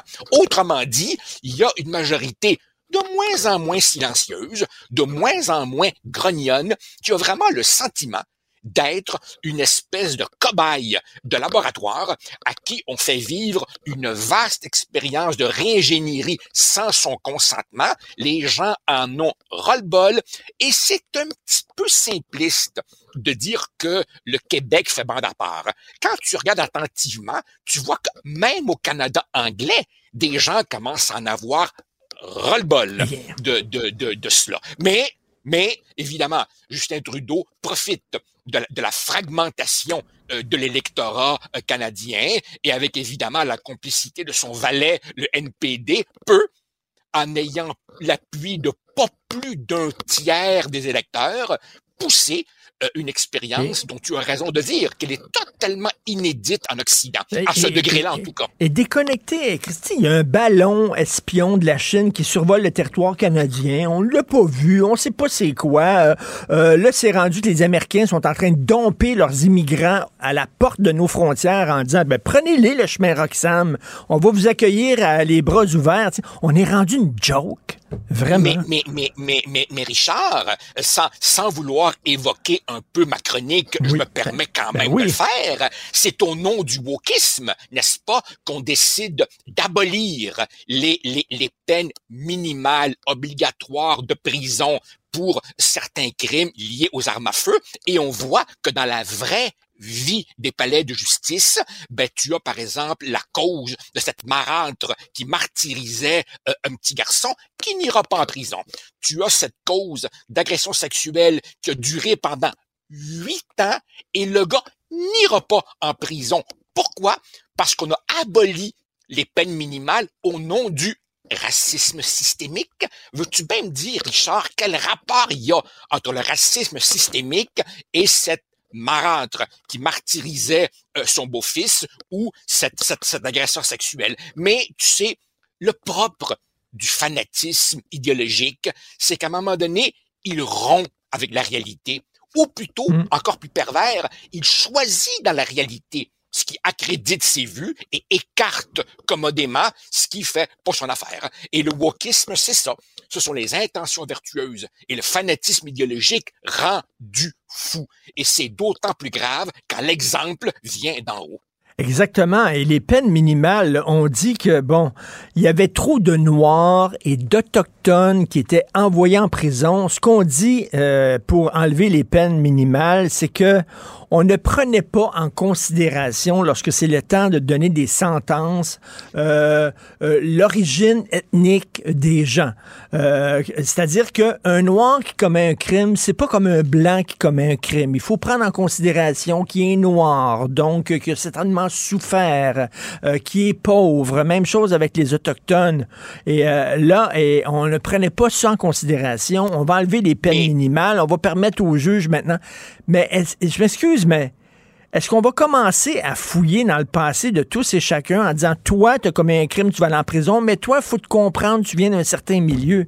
Vraiment. Mais, mais, mais, mais, mais, Richard, je, je, m'excuse. On aura beau euh, euh, euh, écrire 36 thèses doctorat sur le sujet, on aura beau fafouiner de tous bords, de côté. à partir du moment, à partir du moment où tu ajustes la sévérité d'une peine à la pigmentation d'une personne. Autrement dit, à partir du moment où tu fais de la couleur de peau le marqueur qui va déterminer la plus ou moins grande sévérité d'une peine, mais qu'est-ce que c'est si ce n'est pas faire de la race?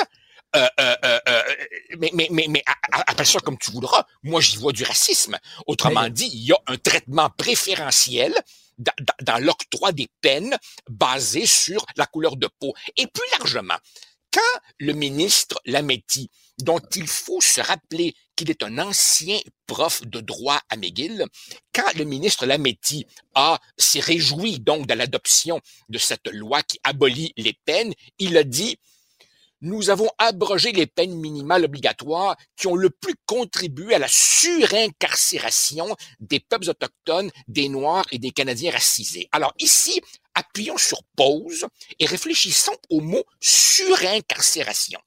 Ça veut dire quoi, ça, Richard?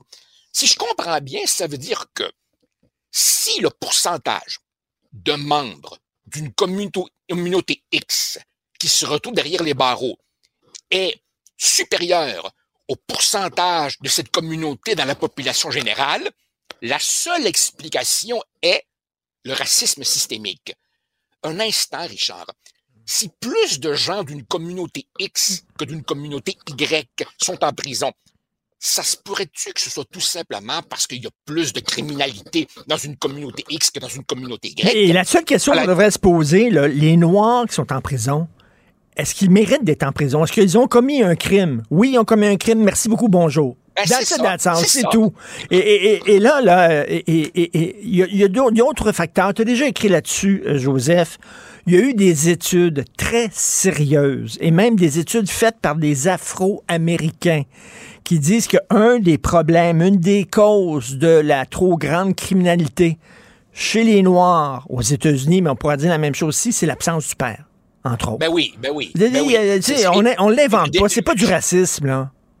Euh, Richard, tu l'as dit toi-même, de- de très grands intellectuels afro-américains, à commencer par Thomas Sowell notamment, ont écrit des pages définitives sur les conséquences de la monoparentalité. Euh, Je sais, je sais que c'est un sujet délicat en cette époque où les, les, les- les couples durent moins longtemps, nous connaissons tous des familles reconstituées, etc. Mais effectivement, effectivement, il n'y a rien de, de médiéval ou de réactionnaire à dire que une figure d'autorité paternelle est euh, euh, bénéfique et nécessaire et quand et quand un enfant est euh, euh, élevé sans règles les chances évidemment qu'il verse dans, dans la criminalité sont plus élevées qu'il puisse y avoir Richard qu'il puisse y avoir euh, du racisme dans, dans, dans certains corps policiers, sans aucun doute. Dans le milieu carcéral, sans aucun doute. Euh, que certains juges, des fois, euh, euh, rendent des sentences et les justifient avec des argumentations qui nous font suer, tout à fait vrai. Mais de là à dire que euh, euh, euh, il y a injustice parce que les- les proportions dans la population générale ne correspondent pas à la proportion des détenus, me semble une Ben, ben, aberration. tu connais, tu là, connais l'expression en anglais two wrongs don't make a right. C'est-à-dire qu'on ne, on ne lutte pas contre une injustice par une autre injustice. Là, avec la nouvelle loi, tu es en train de me dire là, que un, un jeune noir qui fait partie d'un gang de rue, qui a utilisé son arme à feu pour commettre un crime, on ne l'enverra pas en prison parce qu'il est noir. Attends une minute, là, là. Et, et, Voyons. et, et, et le, et, le, et le ministre nous dit, et le ministre nous dit, très fier, euh, euh, euh, la justification de cette nouvelle loi, c'est la lutte contre le racisme systémique. De sais. Et, et tu parlais tout à l'heure, Richard, du fait que le Canada est le théâtre d'une expérience qui percole partout. Écoute, cette idée que si dans un certain milieu, les proportions de diversité ne correspondent pas aux proportions dans la société en général, s'il y a une, divergence, c'est forcément qu'il y a du racisme. Ben, tu vois ça, par exemple, et je connais bien ça, dans le monde universitaire. Alors, comment on justifie, par exemple, ces appels d'offres desquels sont exclus nommément certains candidats? Ah, c'est parce qu'on nous dit il y a sous-représenta- sous-représentation de telle ou telle communauté X ou Y dans le corps professoral. Richard, excuse-moi là. Ça fait 20 ans que je suis à l'université. J'ai fait partie de comités d'embauche. Je te prie de me croire. On fait tous les efforts possibles et imaginables pour s'assurer qu'un candidat ou une candidate méritoire, méritant, peu importe sa couleur, ne soit pas négligé. Et si, par exemple, dans les cas professoraux, il y a une sous-représentation, un trop petit nombre de gens de la communauté X, Y ou Z, mais c'est parce qu'on le sait, dans certaines communautés, on n'encourage pas les longues études théoriques et, incertaines qui mènent à ces postes-là. Et sais-tu quoi?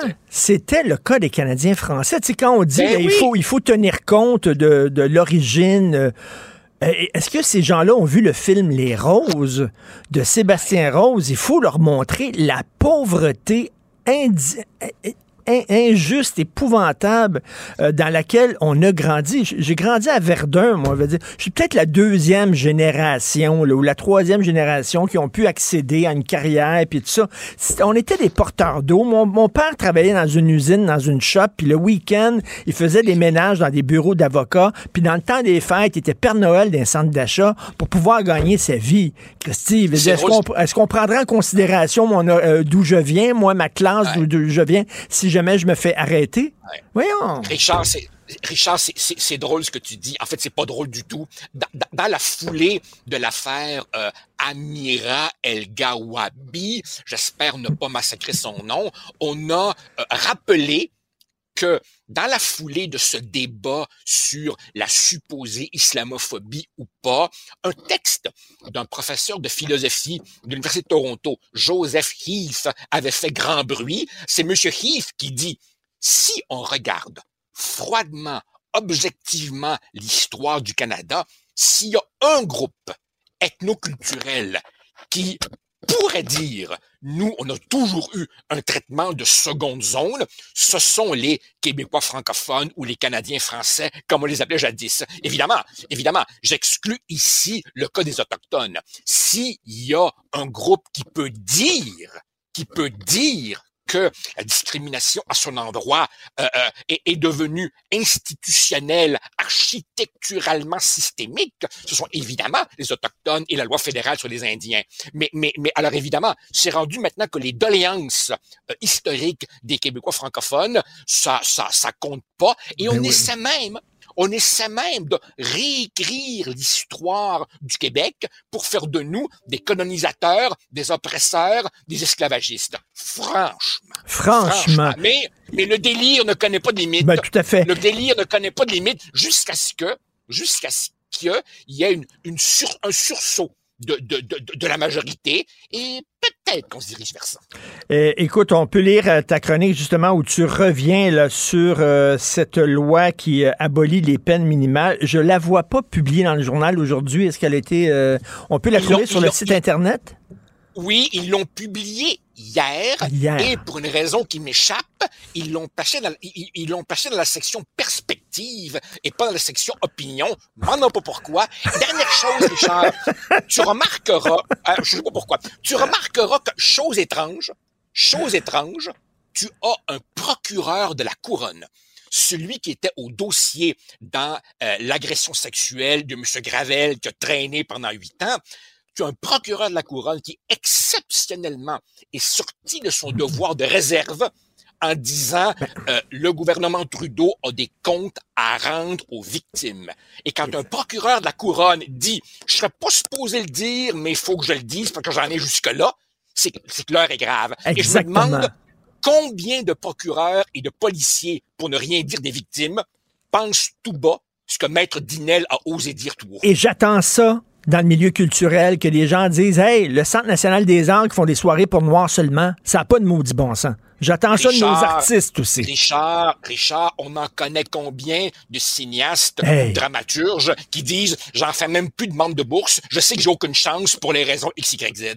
Exactement. Ben, il est temps que les, les- les- les artistes aussi euh, se plaignent là, puis dénoncent ces affaires-là. Merci beaucoup, Joseph. On se reparle de cinéma vendredi prochain, bien sûr. Bonne journée. Avec plaisir. Richard Martineau. Les commentaires haineux prennent certains animateurs. Martineau s'en régale. Hum, hum, hum.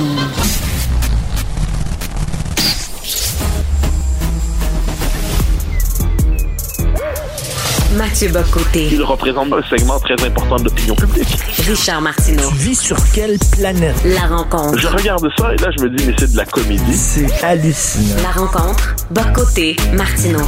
Alors, on sait que les drag queens maintenant sont partout, sont à la mode. Ils étaient au défilé du Père Noël. hein, la Fée des Étoiles était une drag queen. Dans les bibliothèques maintenant, il y a toujours des drag queens qui racontent des histoires aux enfants.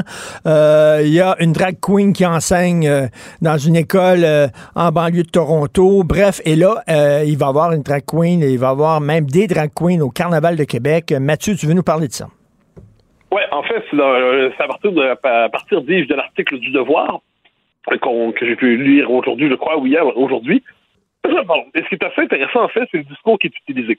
Donc, quand on lit l'article, qui est très complaisant, qui est très heureux, en fait, qui accueille ça comme une ouverture vers la diversité, comme un pas de plus vers l'acceptation, comme une société qui est enfin ouverte. Alors, qu'est-ce qu'on voit là-dedans?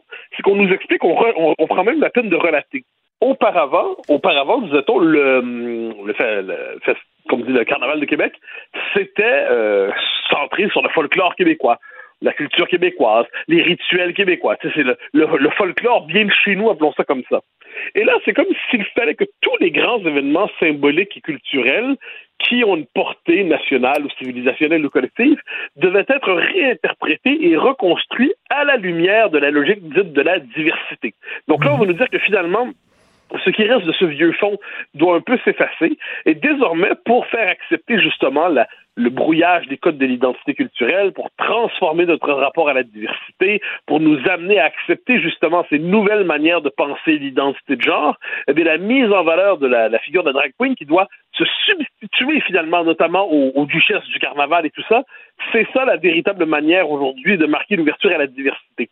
Un peu comme euh, Manon Massé qui avait dit tout récemment au moment de la fête du drapeau euh, que le drapeau du Québec pour elle c'est un symbole qui marque le progrès vers l'égalité de genre. Alors, bon, moi, j'ai rien contre le progrès vers l'égalité de genre, mais je crois que c'était l'expression d'une nation euh, de langue et de culture française en Amérique qui tenait depuis quatre siècles. Mais non, ce symbole-là doit changer de signification. Donc, du carnaval de Québec, où la, la, la figure de la drague, de la drag queen devient la figure de référence au drapeau qui change, on a envie de se dire que de nouveaux symboles émergent. Il n'y a pas de problème. Que de nouvelles sensibilités s'expriment. Ça va de soi. Mais est-ce que tous les symboles déjà existants doivent être reconstruits, vidés de leur substance antérieure, vidés de leur signification antérieure, pour être reconstruits puis cadrés avec l'idéologie diversitaire? Euh, C'est quand même deux, trois questions qu'on pourrait se poser.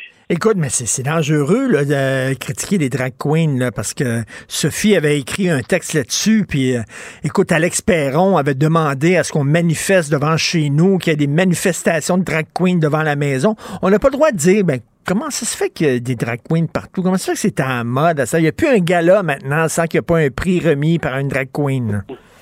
Ben, en fait, moi, la, la question que je me pose là-dessus, c'est est-ce qu'il y a des phénomènes sociaux qui doivent être dérobés à toute forme de questionnement? C'est-à-dire, est-ce que on est en ce moment devant un phénomène tellement, mais tellement, mais tellement positif qu'il n'est pas permis de poser quelques questions à propos de ces manifestations, son déploiement? euh, est-ce qu'une drag queen, par exemple, dans un festival de, de de donc, dans, pendant le, le, le festival de la fierté, c'est une chose. Est-ce que le drag queen euh, dans une école primaire avec euh, pour lire des contes aux enfants, c'est une autre chose? Est-ce que le carnaval de Québec, c'est une autre chose? Euh, est-ce que est-ce qu'il est simplement possible de se demander est-ce qu'il y des lieux appropriés pour des choses et d'autres? D'ailleurs, on voit que les, les, les, les dragues en question sont conscients qu'ils vont dans un environnement particulier parce qu'ils disent certaines des de la part la plus olé olé, disons c'est comme ça, de la culture drag queen, va être laissée de côté pendant le festival, le carnaval. Donc, on va pas tout sans mauvais jeu de mots, euh, parce qu'on veut pas heurter la sensibilité familiale qui est là. OK, c'est intéressant comme reconnaissance. Donc là, il y a des y a des postures qui, des, qui sont bonnes pour certains endroits et pas pour d'autres. Bon, mais est-ce qu'on peut commencer à se questionner plus largement là-dessus, ou est-ce qu'on est devant un phénomène qu'on doit tellement applaudir, qui doit tellement susciter notre enthousiasme, qu'il n'est pas permis, par exemple, aujourd'hui, de réfléchir, est-ce qu'on euh, est-ce qu'on va pas trop loin dans la, ce qu'ils appellent la déconstruction de l'identité de genre, est-ce qu'on va pas trop loin dans les théories sur la fluidité de l'identité sexuelle, est-ce qu'on va pas trop, est-ce qu'il n'est pas possible de dire que le masculin et le féminin, c'est pas simplement des constructions caricaturales que, que n'importe qui peut s'approprier pour devenir l'autre, est-ce que, est-ce que tout ça, ça doit se dérober au domaine du, de, de, de, de l'esprit critique de la question ou est-ce qu'on doit applaudir à tout prix parce que c'est la nouvelle manifestation du progrès? Ça, j'exprime tout ça, je pense, très modérément. hélas, je crois que pour ces quelques questions modérément exprimées et qui témoignent, je pense, d'un scepticisme raisonnable, qui ne veut pas dire euh, disparaissez, c'est pas ça l'idée. C'est juste qu'à chaque le, carnaval de Québec, ça a sa signification, le drapeau de Québec, ça a sa signification. Est-ce qu'il est possible de dire ça va trop loin? Eh bien, la simple question en elle-même vaut quelquefois euh, critique non seulement sévère, mais appel au bannissement. Mais surtout que les règles sont pas claires. C'est-à-dire que si mon fils se déguise en samouraï, à l'Halloween, il fait de l'appropriation culturelle, puis ça n'a pas de bon sens parce qu'il met les costumes euh, d'une culture qui ne lui appartient pas. Mais si il se déguise en femme, si un homme qui se déguise en femme, ah, ça c'est correct. Ça, par exemple, ça passe. Ça, je comprends pas. Et le blackface, c'est épouvantable parce que tu te déguises en noir pour caricaturer les noirs, pour les ridiculiser. Mais ça, c'est épouvantable. Mais un homme qui se déguise en femme puis qui fait la bitch parce qu'on sait bien toutes les femmes sont bitch puis tout ça, ça c'est drôle. Euh, tu sais, au moins, au moins qu'il y ait les, les mêmes règles pour tous. Non, mais c'est ça qui est intéressant là-dedans, c'est-à-dire, on nous explique aujourd'hui avec euh, raison, pourrait-on dire, que le, la représentation du masculin et du féminin qu'on avait, c'est plus complexe, euh, c'est plus complexe que celle qu'il y avait traditionnellement. Donc, on nous dit le féminin a plusieurs visages, le masculin a plusieurs visages. Bon, ben, très bien, on a entendu cet argument-là, puis effectivement, euh, tous les hommes, c'est pas genre euh, Roy Dupuis dans Les Filles de Caleb ou dans Scoop, c'est pas genre la, la, masculinité ah classique du Canadien français teigneux, puis toutes les femmes, ben c'est pas prends la figure que tu veux, c'est pas toute Marilyn Monroe. Parfait, on a compris. Mais là, ce qu'on comprend, donc on déconstruit, on déconstruit. Mais là, la culture drague, ce qui est intéressant ou qui est là-dedans, c'est qu'on réhabilite la part la plus stéréotypée qui ben soit d'un sexe ou de l'autre. Donc là, c'est comme si la femme se réduit à la caricature dont on avait voulu l'arracher. Donc la femme est ramenée à sa condition caricaturale par un discours censé libérer les deux sexes des caricatures.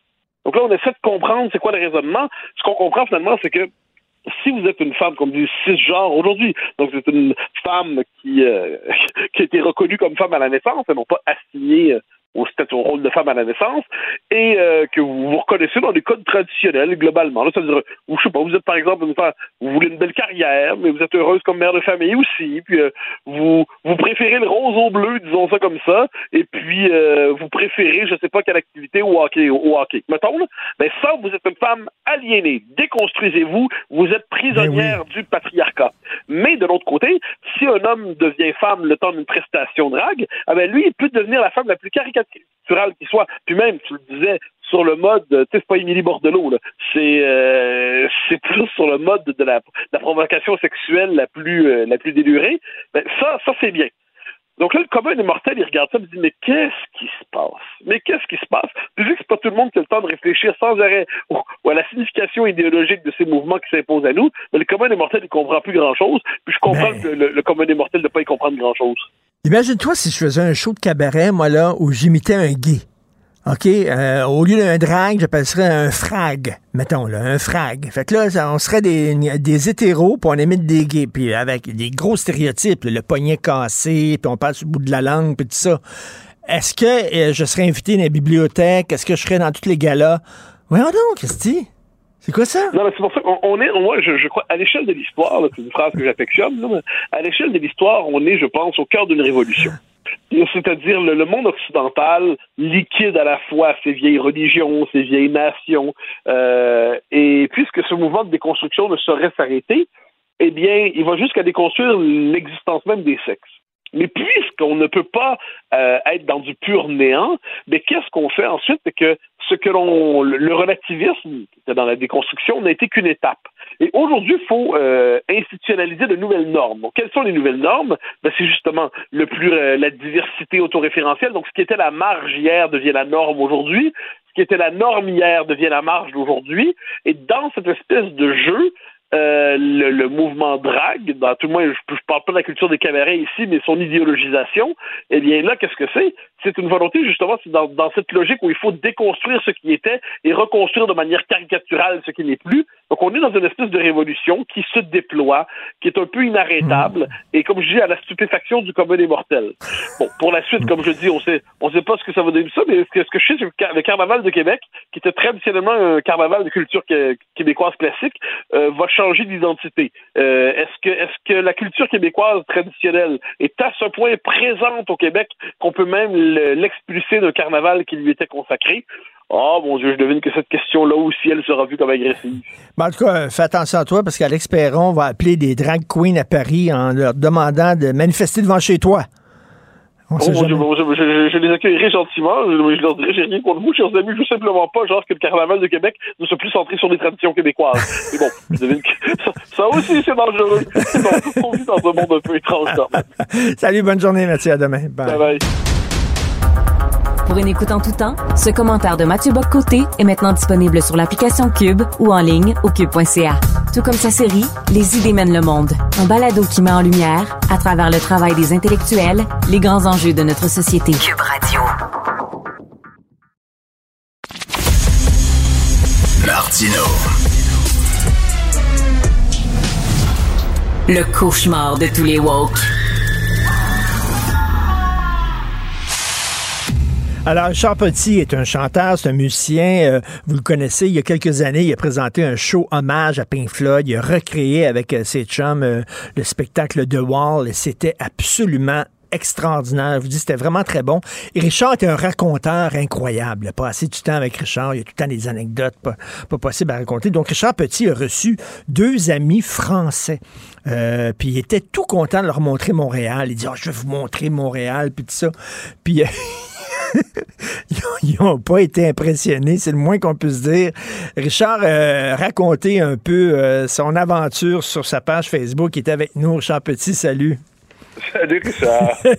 Alors, euh, explique-nous ça. Toi, tu n'habites plus à Montréal depuis cinq ans. Tu es un heureux banlieusard. Exactement. Mais en fait, je possède encore ma maison euh, au centre-ville, euh, mais ça fait cinq ans qu'on est parti. On a fait un deux ans sur la rive nord, puis là, ça fait trois ans qu'on est sur la rive sud. Et euh, parce que quand j'avais euh, ma fille avait trois ans, j'ai sorti de la maison. Il y avait une fringue sur le trottoir, deux pieds en avant de ma maison, puis je, suis dans le centre-sud, à côté de TVA. Puis là, j'ai dit, OK, that's it. Euh, Ah, ça sera pas le lieu de, de la vie de ma fille. Mais, tu sais, de façon random, on revient à la maison, puis on s'occupe de la maison. Mais j'ai le quartier, tout ce qui est le quartier là, du centre-ville, j'imagine c'est à l'échelle. Je fréquente pas les quartiers du Nord, là, puis le plateau, puis tout ça. Nous autres, notre vie, là, c'était là, le carré, le village, en fait. Oui. le village de centre-ville. Marie-André travaillait à TVA, tu sais. Et on, j'ai vu depuis le début des années 2000, on a vu une amélioration, là, générale, là, dans les de 2000 à 2010, on sentait qu'il y avait un vouloir d'améliorer les choses. Et à partir de 2011-2012, régression totale. Et au point qu'on décide de sacrer notre camp, puis évidemment, notre vie de banlieue est extraordinaire. on fait du bateau. Je travaille maintenant pour une firme, euh, la, la firme Dream Yacht Charter. On vend des... c'est français, c'est eux que je reçois la semaine dernière. Puis je leur dis, je vous amène au Centre Bell parce que je leur dis tout le temps, ils me disent, ah, faut voir le hockey, faut voir le hockey. Alors, euh, bon, j'a- écoute, je book toute la patente. Misère de misère, c'est mardi soir dernier contre Ottawa. Ils portent leur foutu chandail bleu. C'est déjà, mon truc du Canadien. Il, il, il pas. Et de la maison, je dis, écoutez, on va se stationner sous la, la- la- la- le, com- le complexe des jardins, puis on va marcher Sainte-Catherine, le malgré qu'il faisait moins 20, jusqu'à à peu près, jusqu'au centre Belle. Sais, question de passer à travers le Montréal en lumière, ben, en fait, ben, en fait, la place des festivals, puis tu sais, euh, Ben oui. marcher à main. Écoute, on est sorti du stationnement. Un, pour se rendre, j'ai été pogné moi-même dans à peu près quatre détours, mais il m'a il m'a dit, mais, mais la ville, elle est en construction, c'est un chantier. Non, non. Mais ça, j'ai dit, c'est normal. Je suis même pas surpris, ça fait partie de notre identité, c'est qu'on arrange. C'est que blague à part, on sort, on se met à marcher du... Écoute, à chaque fois qu'on a croisé une... Enfin, par quatre fois, on a croisé une ruelle, et euh, ben, en, en marchant sur ou un coin de rue, et un rat nous a s- passé entre les jambes. T'as vu les rats? Toutes les fois. Je disais, ben voyons donc. Je dis, mais qu'est-ce qui se passe? Ils savent plus où aller. Ils sortent dehors, les rats. Puis, puis des, des- pas des petites bêtes, là. de- des, là, c'est un chat. Tu sais, c'est un mi-chemin entre un rat et un chat, là. Et, mais, le fait qui m'a marqué le plus, c'est que on est sorti du stationnement intérieur de la- de- du complexe du jardin Et jusqu'à l'arrivée au Centre Bell, je me croyais au tam-tam du Mont-Royal en 92. C'était, on était dans un nuage de potes non-stop. le parfum de Montréal et à l'odeur du Sativa, c'est à croire qu'il y a des, des machines d'encens de potes. SQDC, nous sommes le New Amsterdam de l'Amérique. Ça n'a aucun sens. Puis, quand tu fumes pas, ça reste que c'est une odeur qui est fort, qui est forte. Puis là, tu dis, mais il- il- ça s'arrête quand ça? Je me- on arrive au centre Bell, on s'installe à la game, on écoute la première période, je te mens pas. Je suis sûr que d'autres mondes peuvent partager l'anecdote, mais systématiquement, il s'agit qu'il y ait trois personnes qui se fument un joint en cachette dans un dans un aréna, puis que l'aréna sent le pot au complet. Mais le centre Bell sentait le pot, là, comme si on était d'un show de Pink Floyd. Je vois, c'est Canadien, Canadien le mardi soir, là. Puis, puis dans toute cette marche-là, à un moment donné, les Français ils disent Ouais, mais je croyais je croyais que Montréal, c'était une ville francophone. Parce Ah, que ouais. tout ce qu'on croisait, ça se passait en anglais. En anglais, Ah, en anglais. Au ouais. centre tout le monde parlait en anglais, ça parlait en anglais autour de nous autres. Dans les concessions, ça parlait en anglais. Des toilettes, ça parlait en anglais. Au restaurant, on était allé à la cage au sport, ça parlait en anglais. Avec la, la, la personne qui m'a demandé mes tickets à rentrer, elle m'a adressé la parole en anglais. Fait que là, j'ai fait, ouais, j'ai dit, c'est plus de Montréal. J'ai déjà connu un meilleur Montréal que ça. Fait qu'ils n'ont pas été impressionnés pantoute, Non, tes amis tout. français. Ils ont dit, en fait, c'est pas vrai. Ils ont, à un moment donné, ils ont dit, regarde, les Lumières, ils ont dit, ouais, mais c'est, ça, ça, ça semble ludique, Montréal, quand même. C'est ludique, tu sais. mais euh, c'est pas très propre. mais, mais je lis là, beaucoup sur les rats, là, puis euh, je t'avoue, j'en, j'en ai pas vraiment vu, là, mais toi, t'as vu des gros rats se promener. Ah non, non, écoute, ils nous ont passé entre les Moi, j'ai fait, je déteste les rats. C'est l'animal, je pense, que je déteste le plus au monde. J'ai fait, j'ai dit, c'était peut-être parce qu'il faisait froid, puis que là, ils cherchent de la bouffe, puis euh, on est en fin de journée, puis c'est la journée des poubelles, je sais pas, mais il y avait du rat. Mais, mais, Avec, é- euh, écoute, euh, mon ami Joseph Facal demeurait à Montréal, il a sacré le camp, il est plus capable. J'en connais de plus en plus des gens qui s'en vont en banlieue, puis comme toi, ce sont deux rues banlieusards. C'est une ville qui s'en va, ça bombe. Écoute, euh, je, je, je, je dois venir de temps en temps pour m'occuper de la maison. Je, puis j'étais à Mont-Saint-Hilaire. Ça fait que, tu sais, je, me suis mis sur un beat, là, où est-ce que, tu on est entouré d'arbres, puis que la vie est bonne, puis je, je m'approche du pont Jean-Cartier, puis l'urticaire me comm- euh, commence, parce que je ne sais pas qu'est-ce qui va m'arriver l'autre bord du pont. Je, je vais arriver sur Ontario, tout va être fermé. Après ça, je vais tourner pour aller à ma rue, ça va être encore fermé. Je je le sais pas. Mais l'état l'état du quartier, l'état des rues est, est lamentable. Euh, c'est pas propre. Euh, il y a, euh, c'est, on dirait une ville où est-ce qu'on a abandonné tout projet de faire beau. Au- ça, ça fait qu'il y a, il y a- plus rien de charmant dans Montréal. Puis, puis le- en fait, je sais pas comment un jour quelqu'un va pouvoir mettre le doigt sur pourquoi il n'y a pas de cohésion sur les chantiers. Puis là, ils disent on, on, on a fait, tu sais, mais le, le Coder avait tenté de le faire, mais il n'a pas réussi, puis visiblement la nouvelle mairesse n'a pas réussi.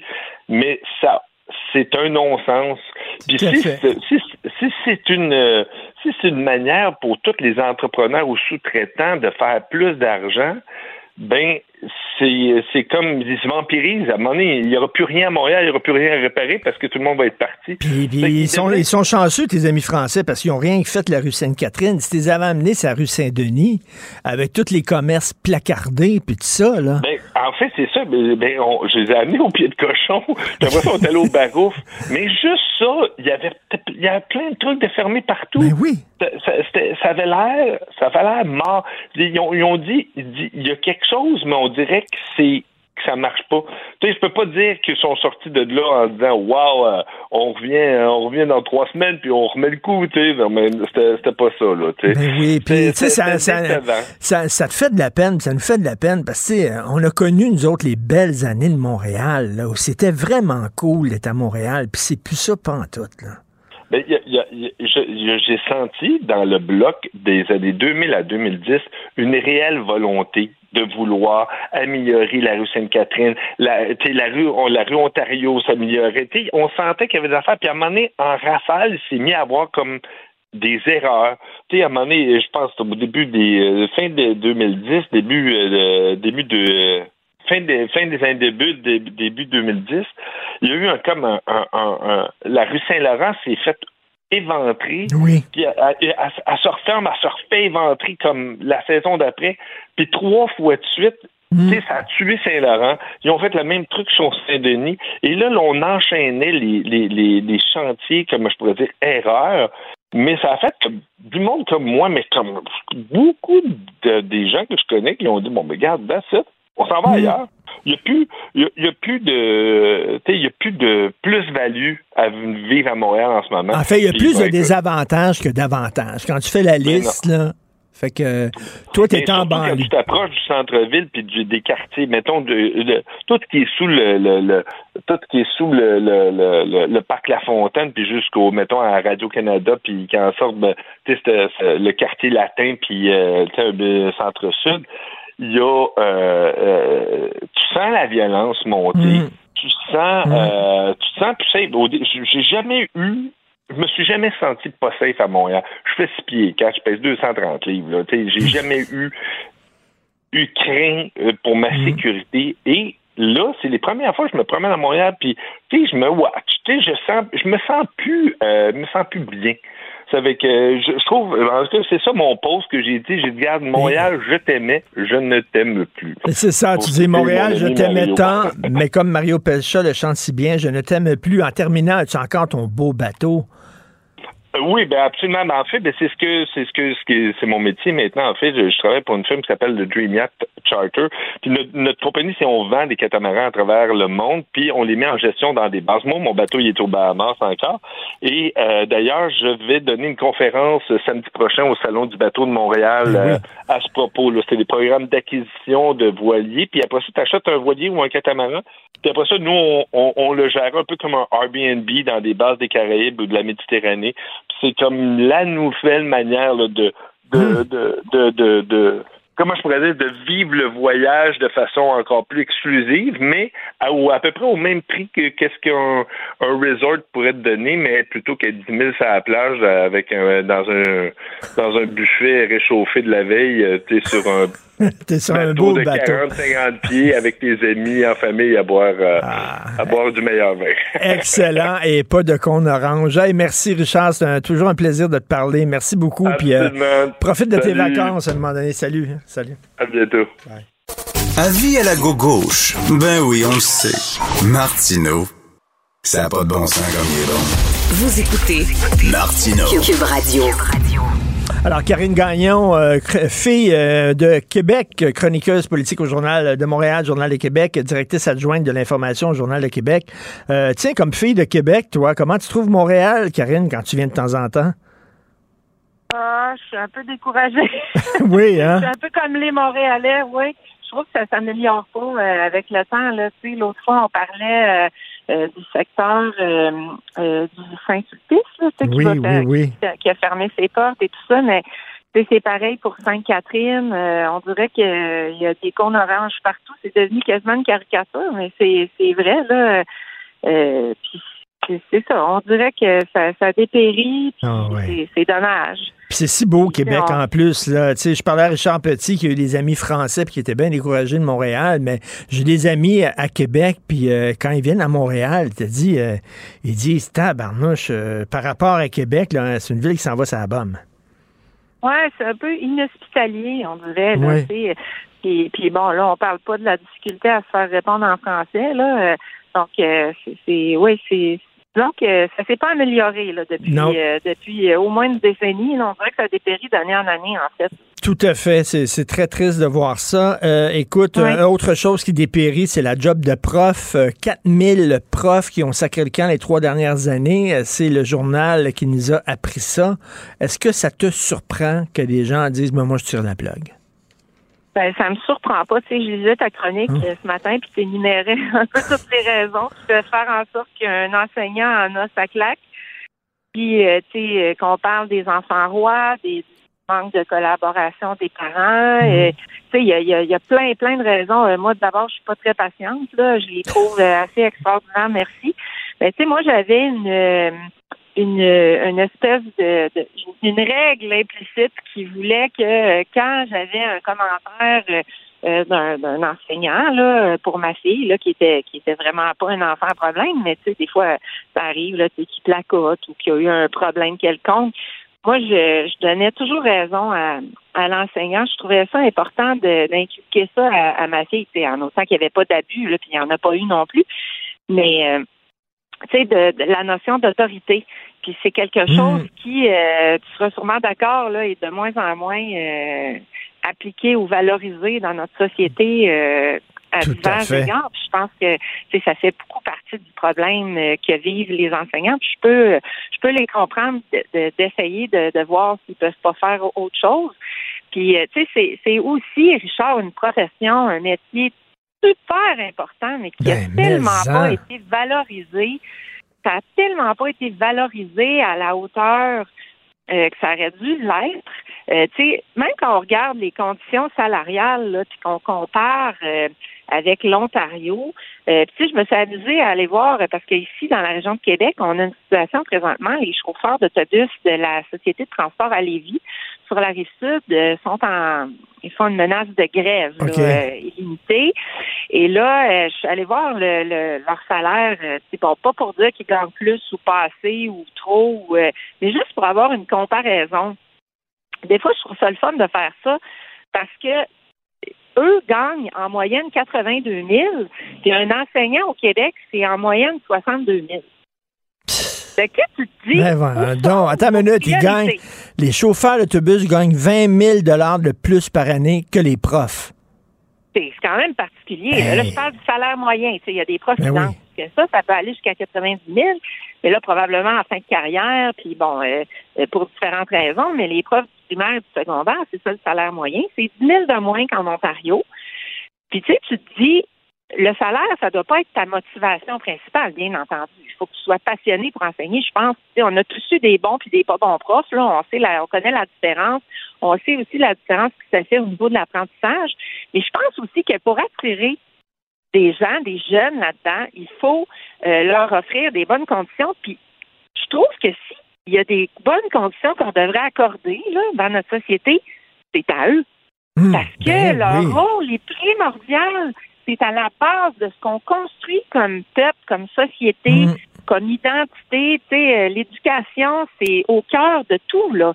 L'éducation, euh, tu sais, puis tant qu'à moi, euh, les, les programmes éducatifs sont pas assez poussés à Mm. bien des égards, là. Mais T'as c'est raison. tellement, tellement important. Tu peux changer la vie d'un enfant. Là. Tu sais, un enfant, mettons, qui n'est pas stimulé à la maison, ben il arrive, puis s'il y a un bon prof, là, tu peux changer la vie d'un enfant. Rien, rien. Tu formes les citoyens de demain. Il n'y a pas une job plus importante que ça au monde. Ben, tu sais, on entend souvent, Richard, des gens là, qui ont fait des choses extraordinaires dire à quel point un tel prof ou une telle prof a changé leur vie. Les a accrochés, les a, a déclenché une passion, une ouverture, a, a provoqué un déclic. C'est vrai que c'est ça. Tu sais, les profs, les bons profs qu'on a eus sur notre chemin, là, ça a été des guides. Puis ça nous a, tu sais, ça nous ouvre l'esprit, ça, ça, ça nous Mm. fait voir qu'est-ce qui nous passionne. Fait qu'imagine-toi comment c'est important. Puis je trouve que il n'y a pas cette considération-là, puis ne serait-ce que pour la façon dont le gouvernement euh, traite ces questions-là, puis tu sais, on, on fait des réformes, mais c'est- on dirait que c'est jamais efficace. Euh, euh, L'enseignement public euh, en arrache. Là, on est rendu qu'on on conteste les super beaux programmes qu'on a mis en place au secondaire, tu sais, qui équivalaient tant qu'à moi à- aux écoles privées, là, tu sais, les, les programmes d'éducation internationale, les programmes de sport, les jeunes apprennent, c'est fou, Ils sortent de là, puis ils ont une éducation à un, puis tu sais, on est rendu qu'on remet ça en question. On dit, tu sais, on fait, on veut comme faire du nivellement par le bas, alors qu'on devrait pas Mhm. faire ça. On devrait valoriser de plus en plus tous ces apprentissages-là, puis les gens qui les offrent. Ben, Karine, tu as tout à fait raison. Ton cri du cœur pour les profs, là, je le partage entièrement. Écoute, on est, on est en lutte contre l'ignorance, on est en lutte contre les théories du complot, les gens qui croient Ah. plus à la science. C'est un combat qu'il faut mener. Puis les autres sont au front. Ils sont dans les tranchées, Christy, comme en 1914. Vraiment, là. Ben, écoute, avec la pandémie, là, tu penses-tu là, à quel point on a vu plus que jamais à quel point l'éducation et le savoir, c'est important? Compre- comprendre comment ça fonctionne, la science, les consensus, qu'est-ce qui est valable, qu'est-ce qui l'est pas. Tu sais, c'est à l'école aussi qu'on acquiert le jugement, l'esprit critique. Plus on va à l'école longtemps, plus on l'acquiert. Mm. En principe, là, tu sais, donc, si tu reçois une bonne éducation, ben, t'as, t'as des chances aussi d'être un meilleur citoyen, d'a- d'a- d'aller, d'avoir le goût d'aller voter, de t'informer, d'être un, un électeur aussi qui, qui, s'informe, donc qui est un bon citoyen, qui, va faire des choix éclairés. Tu sais, c'est tout, tout, tout, là, est guidé par ce qu'on reçoit comme éducation. tu as tout à fait raison, tout à fait raison. Écoute, en terminant euh, le mois sans alcool, est-ce que tu vas le faire, Karine? voilà, c'est juste que je voulais te parler de ça parce que j'en ai tellement ma claque. De, tu sais, je sais que la Fondation Jean Lapointe fait ça pour, euh, pour bien faire, c'est correct, ils disent qu'ils veulent pas faire la morale, mais c'est dans la façon que c'est interprété ou utilisé par certaines personnes, par exemple sur les médias sociaux, pour se vanter ou pour dire Ah, je suis bon, je suis bonne, je fais le mois sans alcool. C'est quoi, moi, j'ai c'est pas que pas que ça, ça me dérange ou que je me dis que je serais pas capable. C'est que ça me tente pas. Puis ça me tente pas, c'est pourquoi? Parce que quand tu as une consommation modérée, là, je pense pas que tu as besoin d'arrêter un mois, puis là, de recommencer à te saouler le mois d'après. Tu sais, c'est toute cette conception-là des mois sans, euh, tu sans dépendance. Mais c'est parce que si t'as pas la dépendance à la base, là, on peut-tu, on peut-tu avoir Ben la oui. paix? Ben oui. Ben, Mais ben, pas tanné, toi, de, de, de toutes ces. ces, ces- Puis je veux pas te taper sur la Fondation Jean Lapointe, là. Tu sais, parce que eux, leur prétention, c'est de dire, ben, si t'as une personne alcoolique, qui s'aperçoit qu'elle n'est pas capable de le faire, le mois sans alcool, ben, elle va allumer qu'elle a un problème. Ça, je suis d'accord. Mais c'est ça, c'est dans la récupération qui est faite de tout ça. Ben complètement. je pense que moi, je pense que tout le monde doit réfléchir à nos relations avec l'alcool. Des fois, c'est trop facile. C'est une drogue qui est là, qui est légale depuis longtemps. Puis bon, des fois, surtout dans la pandémie, moi, j'avais tendance à trop boire. Puis je réfléchis à ça, tout ça. Mais tu sais, on a-tu besoin d'un mois? On a-tu besoin d'arrêter de boire au complet pendant un mois? Tu sais, qu'est-ce que ça donne, ça, exactement? C'est comme la journée sans achat. Tu sais, OK, t'achètes pas ton, ton divan le lundi, mais tu vas l'acheter le mardi. Qu'est-ce que ça donne? Ben, on pourrait peut-être équilibrer. Oui, la modération. rechercher l'équilibre dans la modération toute l'année. Oui, exactement, toute l'année, puis-. Oui, puis avoir une modération dans le discours aussi, là, dans le discours Oui. anti-alcool. La modération a bien meilleur goût, même dans le discours anti-alcool.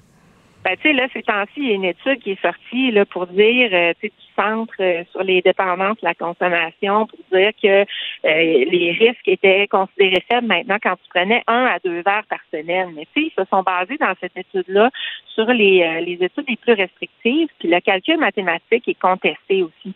Mais je me dis, à vouloir y aller trop fort, c'est qu'est-ce qui arrive? C'est qu'il n'y a plus personne qui embarque parce que tu te dis, c'est clair que à peu près tout le monde a des risques élevés, là, parce qu'on on parle de 7 verres et plus par semaine. Ça se peut que tu as deux soupers dans ta semaine. Ben euh, oui, that's it, là.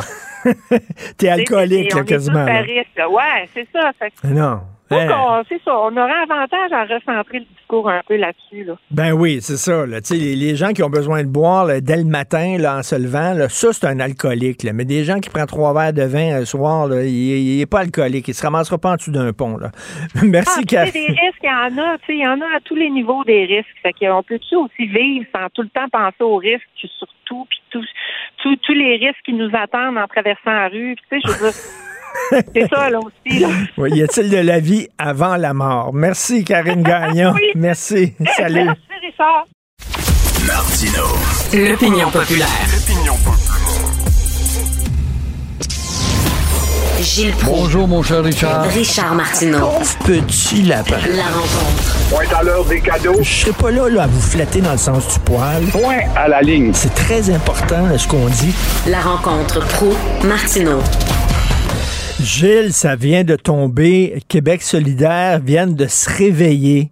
Et là, ils réclament la démission de Mme El Gawabi. Il était temps, Christy? Oh, voilà une formation qui n'a pas peur de frapper la balle, hein? en retard quand même. C'est incroyable. Ils savent que la joute de baseball est avancée. Ben oui. On est rendu à la huitième manche et là, ils frappent la balle. Ben oui. C'est incroyable. Et comment est-ce que ce parti-là va réussir à se faire élire dans Saint-Henri-Sainte-Anne en jouant justement sur le multiculturalisme, en oubliant sa pensée de fond qui est celle de la souveraineté, de la grande fierté québécoise. Tout ce que ma- comme, euh, le petit Dubois d'ado dit, moi, quand je le vois, je ne vois que des mensonges, que du camouflage, des demi-vérités. C'est un politicien incolore, inodore, mais qu'on voit comme coloré, jeune et prometteur.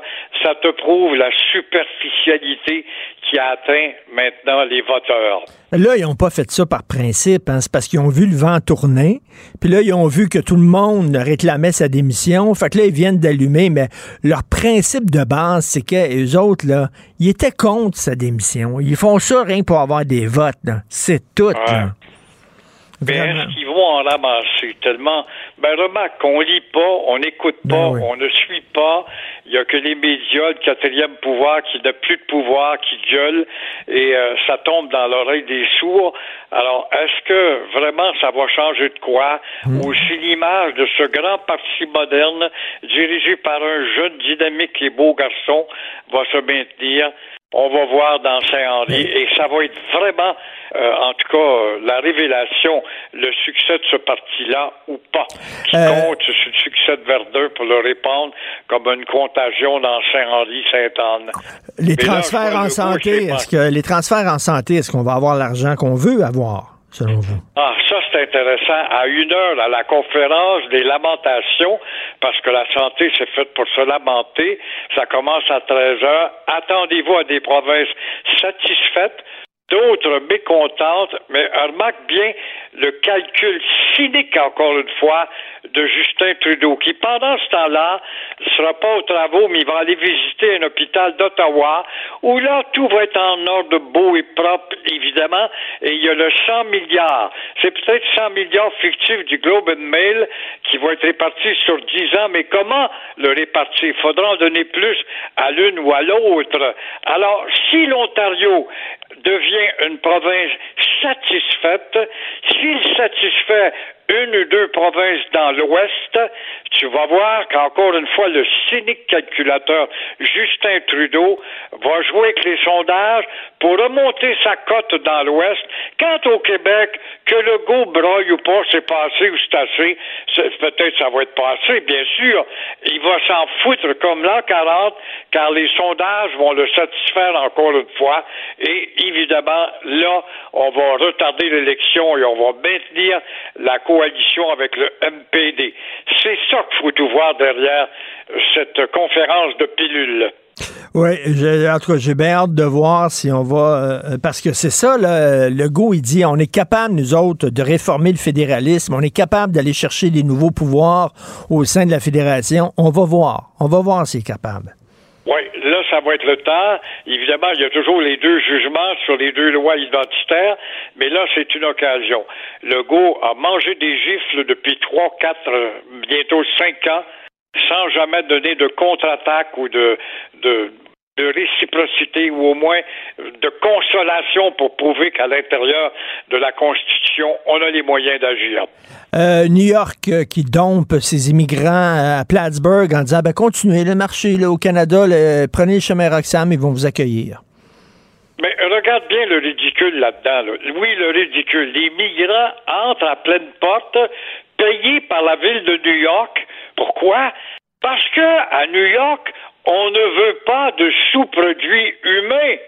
Et euh, le président, le président le plus épais de l'histoire des États-Unis, dit je commente pas, mais je commenterai ça. Tu, vois l'urgence de commenter. Je vais commenter ça à un moment donné lorsque je vais voir votre petit premier ministre Justin Trudeau. En attendant, Québec est le parent pauvre là-dedans, mais c'est lui qui a la grosse facture et il doit nourrir tout ce monde-là et alourdir sa facture pour recevoir du monde qui n'est pas invité chez nous.